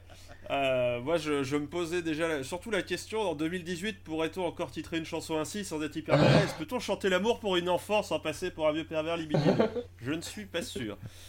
Quoi qu'il en soit, enfin voilà, c'est bon, euh, Giga Universel euh, slash la postérité, euh, c'est, euh, c'est, enfin voilà, c'est un morceau parfait encore une fois. Il se pose, par contre, le, groupe pose une très vraie bonne question. Enfin, Axel Rose pose une très bonne question. Where do we go now? Et, À la fin et je me pose la même question parce que, en gros, pour moi, le- faut terminer l'album là-dessus. Les mecs, ils ont, de toute façon, ils ont torché la concurrence pour 30 ans avec, tout ce qu'ils ont fait jusque-là. Et c'est c'est un peu le seul problème. Enfin voilà, mais c'est- c'est c'est une apothéose avant, avant l'apothéose pour l'album quoi. Mais c'est enfin voilà, c'est c'est 10 aussi. Enfin c'est euh, rien que pour la guitare, enfin rien que pour les guitares, c'est c'est pas, c'est pas, pas touchable quoi. Ok, euh, Tim. Bah tu vois, j'avais jamais pensé à, à ce que vient de dire Luc, le Where do we go now à la fin, mais c'est vrai que ça marche très Très très, bien. Ça hein. marche très très bien sur, le- sur, le, sur l'album en fait parce que bon la, la question se posera effectivement. Bon pour parler de ce morceau, l'intro elle est légendaire. Euh, bon ça marche euh, comme pas possible. C'est encore quand, quand tu replaces dans le contexte de l'album, c'est assez original et assez différent de ce qu'ils ont fait avant. hein. Et, Très, très vrai. et ça fait du et ça fait du bien. Mm. C'est, pas la chanson la plus représentative de l'album hein, du tout. Pas du tout. Mais, euh, mais non, c'est une bouffée d'air qui est bienvenue. Euh, puis voilà, le, le solo, ça, ça- les solos d'ailleurs, parce qu'ils sont tous très bons. Toute, les, toute la partie solo de Slash, alors après, euh, elle, a, elle a une histoire un peu particulière et c'est peut-être pas euh, celle qu'à la base il préférait. En tout cas, euh, il, je crois qu'il y accordait pas trop d'importance au début. En tout cas, il avait un peu fait ça à l'arrache. Mais non, mais, Mais- Complètement, ouais. Mais Mais- ce mais- morceau, mais- c'est pas à la base. Le riff, Si. c'était pas un solo de Slash et les autres se sont foutus de sa gueule et du coup ils ont fait un morceau à partir de, de ce solo qui est devenu un riff. Non, c'est un, c'est un exercice de, de main droite de. Slash euh, qu'il faisait pour s'entraîner à aller vite. Ah. Et, euh, et Easy a fait euh, Oh putain, ce serait. Il, il- il a regardé en gros, lui disant Putain, imagine, ce serait trop con qu'on fasse une chanson à base de ça. Et voilà. Ah, imagine, D'ailleurs- Imagine, on, imagine, on fait ça. D'ailleurs, très bon exercice pour les guitaristes euh, s'ils nous écoutent, Oui. euh, enfin, peu- que ce soit pour euh, l'échauffement, pour travailler la, la main droite en, en aller-retour. Enfin voilà, c'est c'est très très intéressant. Les solos sont cool. Alors, par contre, ce solo, il a un truc qui me gêne après avoir écouté beaucoup de ce qu'a fait Slash par la suite. euh, c'est la wah Elle est excellente sur ce morceau, mais en fait, Slash essaiera, j'ai l'impression, de refaire ce qu'il a fait sur ce morceau plusieurs fois par la suite, sans jamais y arriver, je trouve. Oh, mais bon, sais, c'est, les euh, guitaristes qui restent bloqués avec une pédale wah-wah. hein. Bah oui, je- Ouais, il y, a- il y en a Ah. comme ça ici. hein. Voilà. je, Il y en a, je trouve, voilà, hein. Je trouve qu'on est très très sévère avec Kirk Hammett pour ça et que Slash passe entre les gouttes alors que c'est pas forcément. euh, Mais bon, ce morceau prend un 10 parce que Parce voilà, que le lui, il a solo- du talent. les solos sont iconiques, euh, c'est c'est génial, c'est parfait. Et, euh, et voilà, par contre, Where do we go now? C'est une excellente question. Ok, Erwan. Euh, bah on a, je vais, je vais détailler un petit peu l'histoire du morceau plus que ses qualités. Vous en avez tous très très bien parlé. C'est un extraordinaire morceau. En fait, ce que j'aime beaucoup, c'est le fait que les Guns N' Roses décident d'écrire une balade qui soit celle-là et pas une balade guitare acoustique, truc chialant, etc. Parce que c'est vraiment un des textes les plus niais qu'Axel Rose ait jamais écrit. Ah ouais, c'est C'est vrai. euh, alors à la base, il explique que c'est un poème qu'il avait écrit pour sa copine du lycée et qu'il a ressorti sur le moment en le retouchant assez peu. C'est pour ça que euh, que le texte est si euh, à l'air entre guillemets si basique finalement. Et euh, quand quand on lui demande ouais mais est-ce que vous regrettez pas ça du coup parce que l'album a quand même des propos un peu plus euh, un peu plus trash, un peu plus euh, un peu plus attaquant que que ça. Et il répond quelque chose que je trouve très juste. Il dit vous savez euh, toutes les putains de rockstars attendent de souffrir en amour pour écrire des chansons d'amour et le plus difficile c'est d'écrire des chansons d'amour qui soient heureuses au premier degré. Et on passe peut-être pour des cons, mais pour moi c'est beaucoup plus difficile que de faire un, morceau euh, triste sur, euh, sur ce thème-là. Et il a pas forcément tort, en tout cas être premier degré dans cette veine un peu de, bonheur, c'est pas facile. Bon, on connaît voilà l'histoire de du riff de départ qui est iconique, qui est une des choses qu'a fait Slash, qui a sans doute le plus marqué sa carrière, l'histoire du rock, etc qui à la base est donc une espèce de blague entre lui et, euh, Easy. Ce qui est très fort, c'est que le- les Guns passaient leur temps à répéter qu'ils écrivaient tous leurs morceaux ensemble. C'est pas spécialement vrai. Il y a plein de morceaux où ils sont tous crédités et où au final c'est que deux, ou trois d'entre eux qui ont écrit. Celui-là a été vraiment écrit avec tout le monde, euh, un peu comme Night Train, un peu comme Paradise City. Et, euh, et du coup, euh, ça s'entend, je trouve, sur le fait que toutes les parties ont beaucoup de liants. Le, le travail mélodique de Slash, encore une fois, est extraordinaire dans son solo, dans, dans la façon dont il fait le lien avec tout. Et Axel a une comparaison, je terminerai là-dessus, sur, euh, sur le morceau. Il dit que quand ils quand ils l'ont enregistré en studio, il est sorti en se disant Putain, ça sonne un peu Leonard Skinner. Alors ça Hein peut paraître surprenant. Ah oui oui, oui, Ax- Axel euh, Ouais. trouve ça. Moi, je pense surtout qu'il pense à l'esprit roots un peu du morceau, Ouais. qui, est- qui est, qui est peut-être un, Un peu, peu plus swamp, un sudiste. Ouais, Ouais, voilà Swamp, un peu, voilà. Qui, euh, qui est comme ça. Donc peut-être que Tim, tu seras d'accord ou non avec lui. Ça me saute pas aux oreilles non plus quand je l'écoute. Hein. Ça m'est venu à l'esprit parce que Axel l'a dit, mais sinon ça me serait pas forcément venu en tête. C'est vrai qu'il est un peu plus roots, on peut dire ça. Bah, le, le- Euh, le- le parallèle, je- le, le parallèle que je vois qu'on peut faire, c'est que la rythmique du refrain ressemble un peu à la rythmique de fin de Freebird. Mais à part ça, euh, Ouais, il y a effectivement, c'est vrai qu'il y a, un petit peu ça.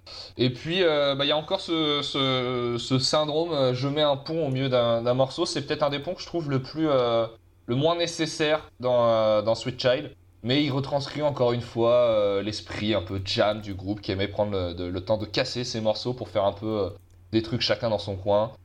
Et, voilà, je, mets 9 à ce morceau, il est, il est très très bon. Le pont, il te laisse quand même reprendre ta respiration après le solo et c'est pas trop mal. Euh, Oui, carrément, oui, mais je trouve que c'est un peu systématique chez les Guns en fait à des moments, mais ça, ça, ça traduit leur façon de faire en studio. Faut savoir que vraiment la, durée d'enregistrement d'Appetite est très courte. hein. Tous les morceaux ont été faits en vraiment les instrus en entre une et trois prises max, et du coup, euh, pour eux, c'était important de laisser des moments dans les morceaux où ils pouvaient être jamais un peu en se regardant, et souvent ils faisaient deux prises quand ça arrivait et ils gardaient la meilleure. Sweet Child a été faite en une prise avec ce, ce- ce truc-là parce que ça, ça- ça retransmet aussi leur esprit sur le moment. Donc euh, même si je le trouve dispensable, ça m'empêche pas de, de le kiffer. Alors j'ai mis 4 sur 10 pour moi. Ah Oui. Alors, Oh, en fait, je pense que. Oh, mais vous faites ça pour choquer, Mais non, mais non. pour choquer les En fait- Français, vous cherchez On les Vous êtes dans vous êtes dans la provoque, monsieur Zemmour, On enfin Eric Zemmour, En fait, t'as un, crois- livre à vendre ou. euh, exactement Je, je crois que c'est le, le riff avec, avec euh, celui de Stairway to Heaven le plus joué dans les magasins de guitare, je crois. Ouais, C'est insupportable. il y a peut-être des, C'est- il y a peut-être des, il y a Ouais, mais peut-être enfin, des attendez. raisons. Mais oui, mais, mais Je franchement, sais je, pas préfère pourquoi, quand, je sais pas pourquoi, Ah. au tout le je monde préfère prend quand des il est mal joué. Je sais pas pourquoi, genre, mais. c'est- Non, mais c'est- ouais, c'est- j'ai- je sont préfère- pas responsables. voilà, je préfère quand il est mal joué. Donc, mais, mais franchement, je trouve. Je vois pas ce que vous trouvez à ce morceau. euh, c'est un peu feignant sur les bords. Euh, le passage sympa, bah, le pont que tu, tu- tu disais, euh, Erwan, franchement, je le trouve sympa. C'est la seule respiration à ce morceau. Et la ligne de basse est quand même savoureuse, donc euh, Oui. j'ai bien aimé aussi. Mais euh, franchement, c'est, en fait, c'est le, c'est le, matra- le matraquage du morceau. C'était trop. Il y a des morceaux comme ça que tu peux pas, tu peux pas trop écouter parce que tu l'as écouté tellement de fois avant que il, il devient un peu sur, pas, pas surcoté, mais genre un peu trop, euh, voilà. J'ai plus envie qu'on parle de Scorpion fois, en fait. Voilà.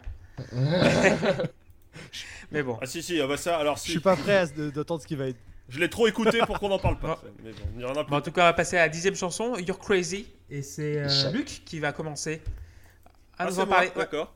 J'adore cette Euh, chanson. Très bien, écoutez, tout à fait. Euh, dernier sursaut pour moi vraiment sur l'album, parce que Sweet Child of Mine est un morceau qui finalement est assez relaxant, décontractant, enfin te pose bien. Et là ils te mettent un dernier petit coup de bouteille sur la Il tronche est et tout avec Incroyable un ce morceau, euh, morceau. Très très speed, très très... Enfin, euh, ça surprend, ça réveille, et c'est très cool, et ça fait un petit 8 sur 10 euh, qui fait, qui fait plaisir. D'accord. Euh, Loïs, Euh. Bah. c'est voilà quoi, qu'est-ce que je euh, Voilà, bon. hein, euh, encore un énième morceau de Guns N' Roses où il se passe rien à part qu'ils sont en roue libre. Euh, morceau. Mais c'est rien que ça, c'est un événement en soi, le fait qu'ils soient en roue libre. Mais non, mais. Pff, Tu... euh, Ils, ils te servent un chef-d'œuvre sur un plateau et après il faudrait que tu te contentes de bouffer du pâté croûte de Leader Price. Bah non, euh, fais chier, merde, euh, t'es habitué. ce qu'ils te servent de. Euh, là, ce morceau, bah, je mets 6 parce que, comme tous les autres où je mets 6 ou 7, machin, c'est bien, c'est bien fait, bravo, super, ou ram, il se passe rien, donc 6. ok. Erwan, Ce morceau, il est extraordinaire, c'est un de mes préférés de l'album. Euh, je, lui ai mis, je lui ai mis 9 et en fait, je l'adore parce que c'est vraiment un putain de défouloir. Euh, il est joué très très rapidement. Euh, les solos sont très rapides, la rythmique est très rapide. C'est une espèce de. Ce morceau est fait pour prendre de la drogue et casser des meubles, et c'est de toute façon ce qu'était la vie des Guns euh, à l'époque. Et il n'y a pas de petit pont. Il y a un petit moment, le morceau descend et on se dit ah putain ils vont en foutre un pont. Et non, et en fait ils te foutent juste des gifles. Et je suis je suis amoureux de ce morceau. Slash raconte qu'à l'époque les Guns ne savaient même pas euh, ce qu'ils jouaient sur ce titre en fait, c'est-à-dire que ils savaient vaguement qu'il y avait deux accords, ils les bourrinaient en boucle et ils faisaient absolument n'importe quoi dessus. C'est un morceau à pogo euh, extraordinaire, donc euh, je lui mets ouais je lui mets 9. J'adore ce titre. 9 sur 10 pour Erwan. Tim, Alors, j'ai piqué une vanne qui pourrait être de Loïs. Erwan disait qu'il n'y a pas de pont, c'est normal parce qu'on est rentré dans un sacré tunnel. Euh, Oh là là Oh là là Voilà Allez Merci Bison Voilà. Futé Bison futé qui vous parle. Non, Bison franchement, là, foutu. tu vois, c'est- c'est- c'était la, c'était la- l'apothéose, le, le paroxysme de tout ce que peut être cet album. Et là, on retombe. euh, En fait, c'est pas. c'est- je suis sévère avec ce morceau, mais c'est parce que je sais ce qui arrive par la suite. Et, euh, et voilà, ce, ce- ce disque est trop long, je trouve.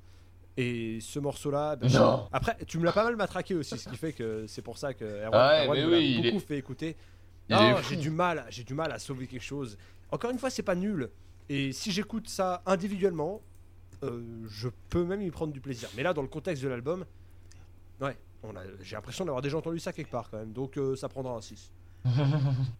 Moi j'ai mis 9 sur 10 à You're Crazy. J'adore ce morceau. C'est euh, c'est genre voilà, c'est une, c'est une respiration. J'ai l'impression que Guns fait Motorhead quoi. Genre ça Ouais, tout très droit. clairement. Allez hop.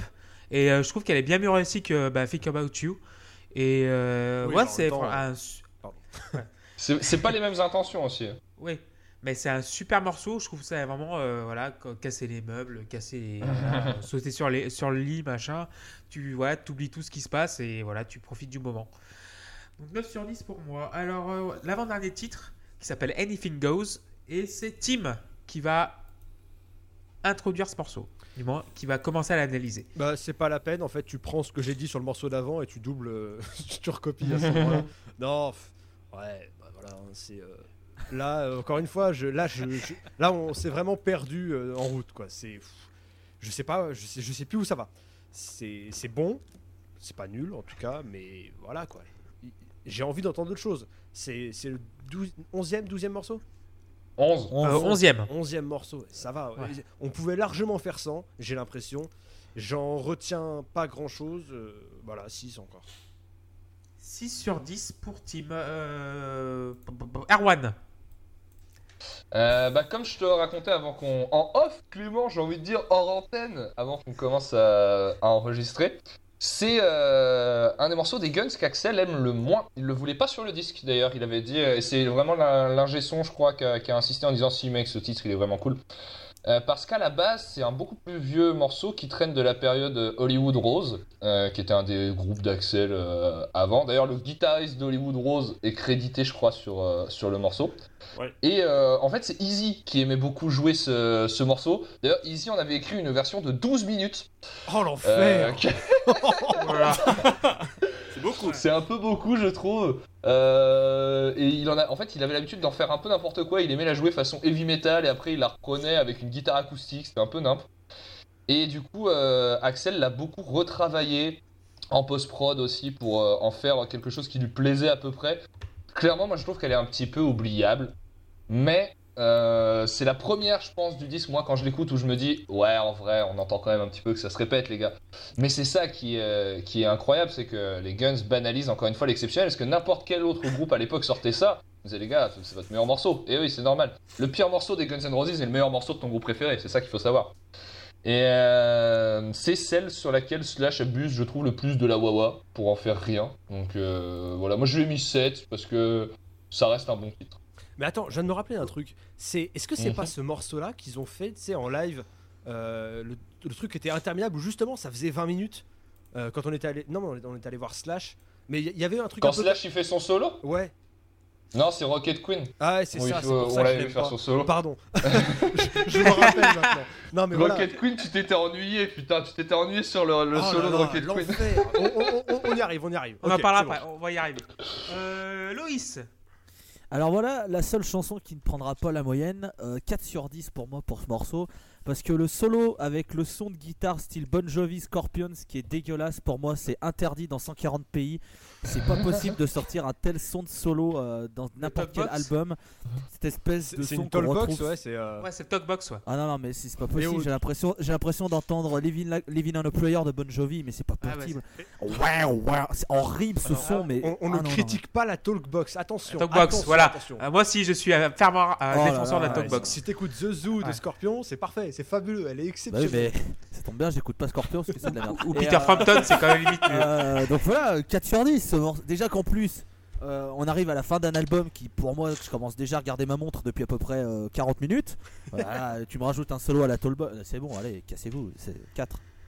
4 sur 10. Euh, Luc Eh, tout à fait. Euh, c'est difficile, hein. à chaque fois je, je me- je me retiens maintenant, ça, je m'étrangle, j'étrangle ce oui, c'est horrible. Euh, sur la oui, moto 2. bon, là, voilà, ça commence à souffler vraiment. euh. J'ai- non, j'ai j'ai trouvé l'intro très très. En fait, j'ai- mis, dans- j'ai mis dans mon truc, dans le top 3 des intros de l'album, sauf que là, j'arrive pas à me la ramener de tête. Donc, j'étais un peu emballé à ce moment-là. euh, Ce qui est compliqué. Mais euh, oui, non, peut- Guns N' Roses, euh, sortie d'usine, quoi. Générique, très bien, euh, 7 sur 10. euh, merci, euh, merci Zizi, comme dirait euh, notre ami euh, Loïs. Moi, j'ai mis 8 sur 10 à Anything Goes et j'ai l'impression que c'est le titre un peu euh, le, le titre le plus rock'n'roll de tous. Et euh, la, la, la talkbox pour moi, c'est voilà, on n'y touche pas. C'est Eh peut-être oui. pour concurrencer Bon, bon Jovi. Par contre, là, c'est sûr qu'il y a, il y a une influence très Bon Jovi-esque. C'est Bon Jovi Et- qui fait de la tollbox Voilà. pour concurrencer les Guns. Hein. Il le sait pas, Voilà. mais quand, quand Ouais. il commence à en faire. Mais c'est vrai que j'ai pensé, c'est vrai que j'ai pensé plus à Joe Walsh ou à Peter Frampton que- qu'à Bon Jovi quand j'écoute de la talkbox. Donc euh, voilà, slash chez faire comme on dit par chez moi. Comme on- voilà, donc euh, 8 sur 10. 8 sur 10. Euh, ben, euh, dernier morceau, Rocket Queen. Luc, tu veux commencer? Tout à fait, tout à fait. Ter- euh, commençons et terminons. Euh, euh, alors, c'est le seul moment où je me suis fait cette réflexion-là, mais je trouve que ce morceau a franchement mal vieilli. Euh, que ce, ce petit euh, jeu d'effets sur la voix d'Axel Rose, c'est plus possible en 2018. Voilà, ça devait être très, très rigolo à la fin des années 80. On, on, dé- on découvrait tout un tas de nouveaux outils, les ordinateurs et tout. On disait, Ah putain, attends, c'est génial, vas-y, tourne ça. Excellent, t'as une voix de robot. Non, plus maintenant. Enfin, voilà, ce, truc-là, c'est c'est juste plus possible. Et j'en remettrai une couche sur les, les bruits d'orgasme féminin, pareil. Enfin bon, c'est. Alors, ça colle avec le personnage, ça colle avec l'esprit, mais ça m'a fait gentiment pouffer. Et c'est dommage parce qu'en fait, ça m'a complètement sorti du morceau à chaque fois, alors que c'est un morceau qui est pas mauvais. Et, euh, et voilà, et je trouve que la- la- la- la- la- la- la- voilà, c'est trop kitsch. Finalement, c'est un peu caricatural et, euh, et ça se termine sur un 6 sur 10, sur une petite mauvaise note. quoi. 6 sur 10 pour Luc. Euh, Erwan. J'adore ce morceau, j'adore le refrain déjà de ce, ce morceau que je trouve incroyable. Euh, effectivement, peut-être que le fait que je l'ai vu en live avec Tim joué par Slash et qu'il y avait son énorme solo dessus, ça, compte- ça participe à mon, à mon plaisir. Timothée, peut-être moins. Je pense que nous n'avons pas vécu ça de la même façon. Euh, mais voilà, c'était vraiment cool. J'étais complètement bourré à ce concert. Et, euh, C'est pour c'est ça un que t'as aimé ce morceau, Ça, c'est un fait. Et euh, non, non, c'était. c'est- Alors, c'est un morceau extraordinaire. Le riff est très très fort. Euh, pour moi, il fait partie des meilleurs riffs de Slash dans toute la veine de ceux qui composaient à l'époque en étouffant un petit peu ses cordes pour amener de la variation. Il faisait couiner sa gratte, il étouffait ses cordes, il repartait en bourrinant. C'était euh, vraiment très très bien. Et surtout, c'est un des morceaux où Easy a le moins participé vraiment euh, à, toute la, à toute la partie rythmique. La deuxième partie du morceau est géniale. C'est. euh, pff, oh, je suis fan, fan, fan absolu de ce qui se passe dans la deuxième partie du morceau. C'est extraordinaire. Euh, D'ailleurs, euh, elle est coupée en deux par une espèce de pont. Alors il y a toute la partie. Je, par... je parlerai de la baise après. Il y a toute la partie un peu, euh, un peu claire, ça c'est Duff. Les... De toute façon, le- souvent les ponts clairs du disque, c'est Duff qui les a fait, c'est un peu son, son délire. Axel se lâche complètement à la fin, je trouve c'est fou. J'adore le fait qu'il finisse l'album sur un texte qui est très très positif. Il envoie un vrai message d'amour sur les quatre dernières phrases à une pote à lui, euh, une pote qu'il a sans doute baisé, et c'est un peu le thème du morceau. Et voilà, on peut parler justement de ce moment, ces petites minutes de baise qui a été posée dans le, dans le titre. Faut savoir que c'est une vraie obsession d'Axel Rose au moment où ils font le mix de l'album. Il dit à la gestion, je m'en bats les couilles, je veux du porn sur ce truc. Et en fait, à l'époque, tout simplement, on ne sait pas bien, euh, alors je sais plus pourquoi, mais euh, ils savaient pas faire pour mettre, euh, pour mettre des, des, bruits de, de porn, extraire le son porn d'un truc pour pouvoir le mettre euh, sur le morceau ou je sais pas quoi, ou peut-être que c'est Axel qui a insisté pour vraiment que ce soit lui qui baise. En tout cas, il voulait des bruits de baise sur, sur le titre. Et donc, alors il y a eu plusieurs rumeurs pendant un temps avait circulé l'idée que ce soit une erreur. Une erreur, c'est ce qu'on avait dit au label. On n'a pas fait exprès, en fait, c'est arrivé dans le studio et et il y a quelqu'un qui était assis sur la console et on s'est retrouvé avec des bruits de baisse, désolé, machin. Euh, en fait, ce qui se passe, c'est que Axel était obsédé par ça et qu'à l'époque traînait dans le groupe une nana qui plaisait un peu à Axel, qui l'a fait monter en studio et qui l'a défoncé sur la console pendant qu'un ingé son était là. C'est ça. Avec trois micros qui prennent le son, genre. C'est ça. Mais, Excusez-moi, pardon, excusez-moi. Suzanne. Mais d'ailleurs, l'ingé son. Mets un qui peu de faisait chorus le- dessus, mets un peu de chorus. L'ingé son qui faisait le mix du truc à la base s'est barré parce qu'il voulait pas participer à ça et c'est son assistant qui était donc là en studio euh, pour euh, pousser les boutons pendant qu'Axel baisait et la meuf, euh, je crois la rumeur c'est que la meuf, la meuf a accepté de faire ça contre une bouteille de Jack et une pizza, ce qui est finalement très très peu cher pour euh, pour baiser avec euh, Axel Rose et Ouais, je trouve ça plus sain que de l'argent, tu vois. Je- Oui. Bon, voilà, c'est dire on va passer un bon moment et puis après on se Voilà, mange une pizza, boit ça. Jack, Alors pour rester dans ce qui est très très sain, ce qui est un petit peu amusant que moi j'aime beaucoup euh, là-dessus, c'est que cette meuf, c'est la nana de Steven Adler et que Steven Adler va le découvrir quand l'album sort et qui va rentrer en Oh. dépression juste après.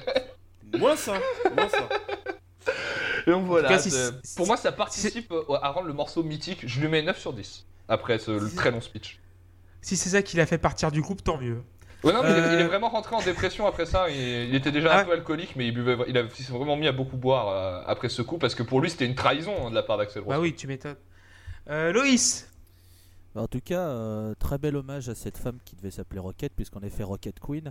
Euh, Ah, il est fort. Exceptionnel, Oh. exceptionnel. euh, merci. merci beaucoup. Euh, J'ai adoré l'intro, ce qu'on dirait du Rush. Franchement, tu... je trouve qu'on dirait du Rush des années 80, un- ou- enfin, au début 90, genre un Counterpart, un truc comme ça, ça serait même pas choquant. Donc j'ai adoré l'intro. Euh, bon, bah, quand, j'entends les, les- les bruits de, les bruits de femmes en train de prendre du plaisir avec euh, Monsieur Rose, euh, forcément, je rigole.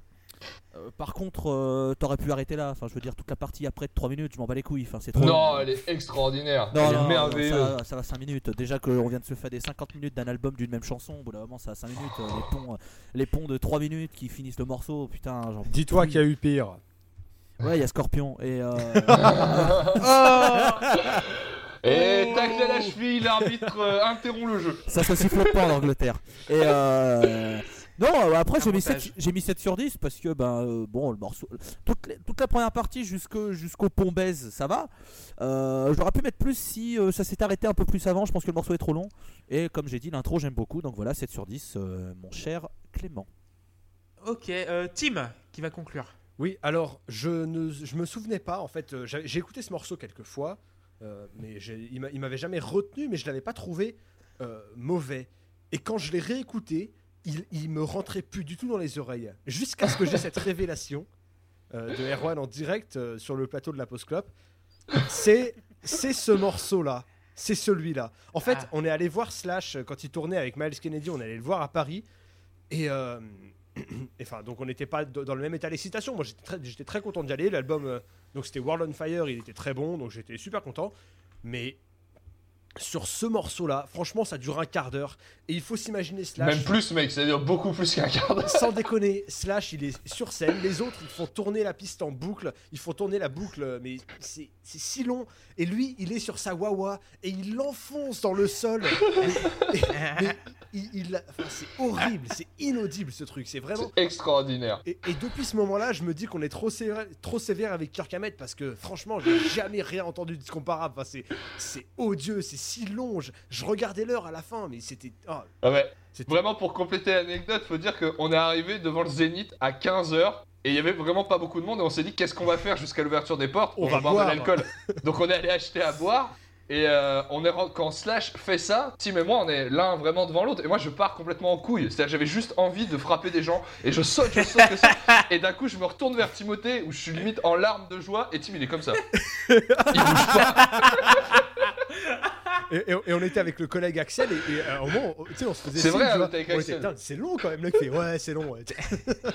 Vivement que ça s'arrête. Donc Rocket Queen, il y a des bonnes parties, mais c'est quand même aussi beaucoup de trucs lourds. Et puis alors, euh, ce, ce passage là avec la, avec la fille, bon franchement, euh, c'est en fait ça, donne une touche très immature au morceau, très adolescente qui qui peut-être qu'à peut-être que quand t'as 16 ans c'est intéressant, mais à l'âge que j'ai, moi c'est Bah, c'est-. Bizarrement, c'est c'est con parce que le seul groupe qui pour moi, enfin les deux seuls groupes qui pour moi peuvent faire ça sans choquer, c'est les Guns N' Roses et Steel Panther. Euh, Doit-on voir un lien de causalité? Je ne sais pas, mais euh, mais je veux dire, les Guns Ah, qui c'est le, mettent un- c'est le glam hein. les, les- les Guns qui mettent des bruits de baisse dans, un- dans une chanson, je trouve même pas ça choquant. Je trouve que ça colle parfaitement avec l'esprit euh, de, tu vois. Ah ouais, non, C'est- non, c'est mais c'est non, pas que c'est c'est pas que c'est enfin, choquant, mais ça fait un peu, ça fait un peu cliché, tu vois. C'est en mode ouais, regardez comme on est rock'n'roll, Ouais. regardez comme Ouais, on est ouais. des fous. Ouais, c'est bon, mais Bah, c'est bon. Alors qu'ils avaient pas besoin de le montrer Voilà, c'est jusque ça. là en fait, tu le comprends parfaitement. Ils sont rock'n'roll, tout l'album l'est. Et là, ce petit truc, bah, c'est ça, c'est- le coup de, c'est le, le coulis de caramel en trop, je sais pas, sur le gâteau. Enfin, il y a un truc qui finalement, tu te dis bon, c'était Voilà, c'est peut-être ça qui est gênant, c'est-à-dire que t'arrivais à, le mon- à montrer et à dire exactement les mêmes choses, mais musicalement, et ça avait un vrai intérêt. Là, en fait, t'as- juste, euh, enfin, c'est juste que c'est un peu comme si tu t'étais dit, bah écoute, je sais, je sais pas comment on peut reparaphraser le fait qu'on est détaré euh, une dernière fois sur ce morceau. Bon, bah on va, on va le faire dans le sens le moins, dans le sens le plus clair possible, quoi. Mais non, c'est pas. Après, faut, faut pas oublier qu'Axel c'est un beauf à la base. Hein, Ouais, bah, et ça, que pour lui, Non baiser Ah oui, des oui, meufs, c'est un vrai enjeu. c'est- un vrai enjeu dans sa vie. hein. Non, mais, mais, mais et j'imagine qu'il y a plein de gens qui, quand ils ont écouté ça, se sont marrés en disant Ah, c'est marrant. Ouais, Mais, il euh, baise Mais euh, ouais, tu vois, Et du- enfin, fran- et du- franchement. euh, Du coup, t'as mis combien sur, euh, sur 10 Bah, je lui ai mis 7 parce qu'il y a des bonnes choses quand même. 7 sur 10. Ouais. Ok, moi j'ai mis 7 également. J'aime bien la, la- bah, la- En fait, pour moi, c'est une deep cut. Une euh, deep cut. Donc la deep cut, c'est une chanson qui passe pas souvent, mais qui, qui, qui reste dans la mémoire. J'adore, c'est la basse, la batterie, la, le, le groove, il s'installe et tout. J'ai l'impression aussi Rush, comme tu disais, In Excess aussi en plus couillu. Un petit peu, genre un peu la basse et la batterie. Mais au bout de 3 minutes 30, là, pour Johnny Hallyday, là. Genre, ta, ta, ta. Mais ce, ce giclet de pisse qui me rafraîchit, c'est dégueulasse. Mais euh, voilà, et ce truc mielleux, bah, à la fin, pas possible, comme disait Loïs, euh, c'est- interminable. c'est Mais 7 sur 10, par- parce que le, le groove de début, en fait, euh, rattrape tout. Et du coup, c'est quand même une assez bonne chanson. Ouais. Mais à la fin, voilà, voilà euh, comme, euh, bah, comme euh, le premier Metallica qui faisait 53 minutes ou 55, là aussi, Guns N' Roses fait un peu pareil. Et ouais, t'en- t'enlèves 10 minutes et euh, t'as un super album. Ouais, ça c'est Mais sûr. franchement, voilà. Alors que là, il est juste bof C'est Mais bon, il est pas bof, mais il est. il- je pense qu'il il serait encore limite encore un peu mieux si- s'il n'y avait pas les petites longueurs. En tout cas, on a bah, terminé l'al- l'album du coup. Et euh, je commençais donc vous allez conclure euh, donc avec votre note et euh, votre, votre note et un seul mot sur ou un seul mot, une seule phrase sur cet album là. Et c'est Loïs qui va commencer. Euh, ça va être une longue phrase puisque euh, j'ai pas mal traché l'album sur le fait que c'était assez répétitif, mais je répète que tous les morceaux sont très bons, euh, c'est très bien construit, il y a quand même vraiment beaucoup de choses à retenir en bien, notamment les parties de gratte, forcément.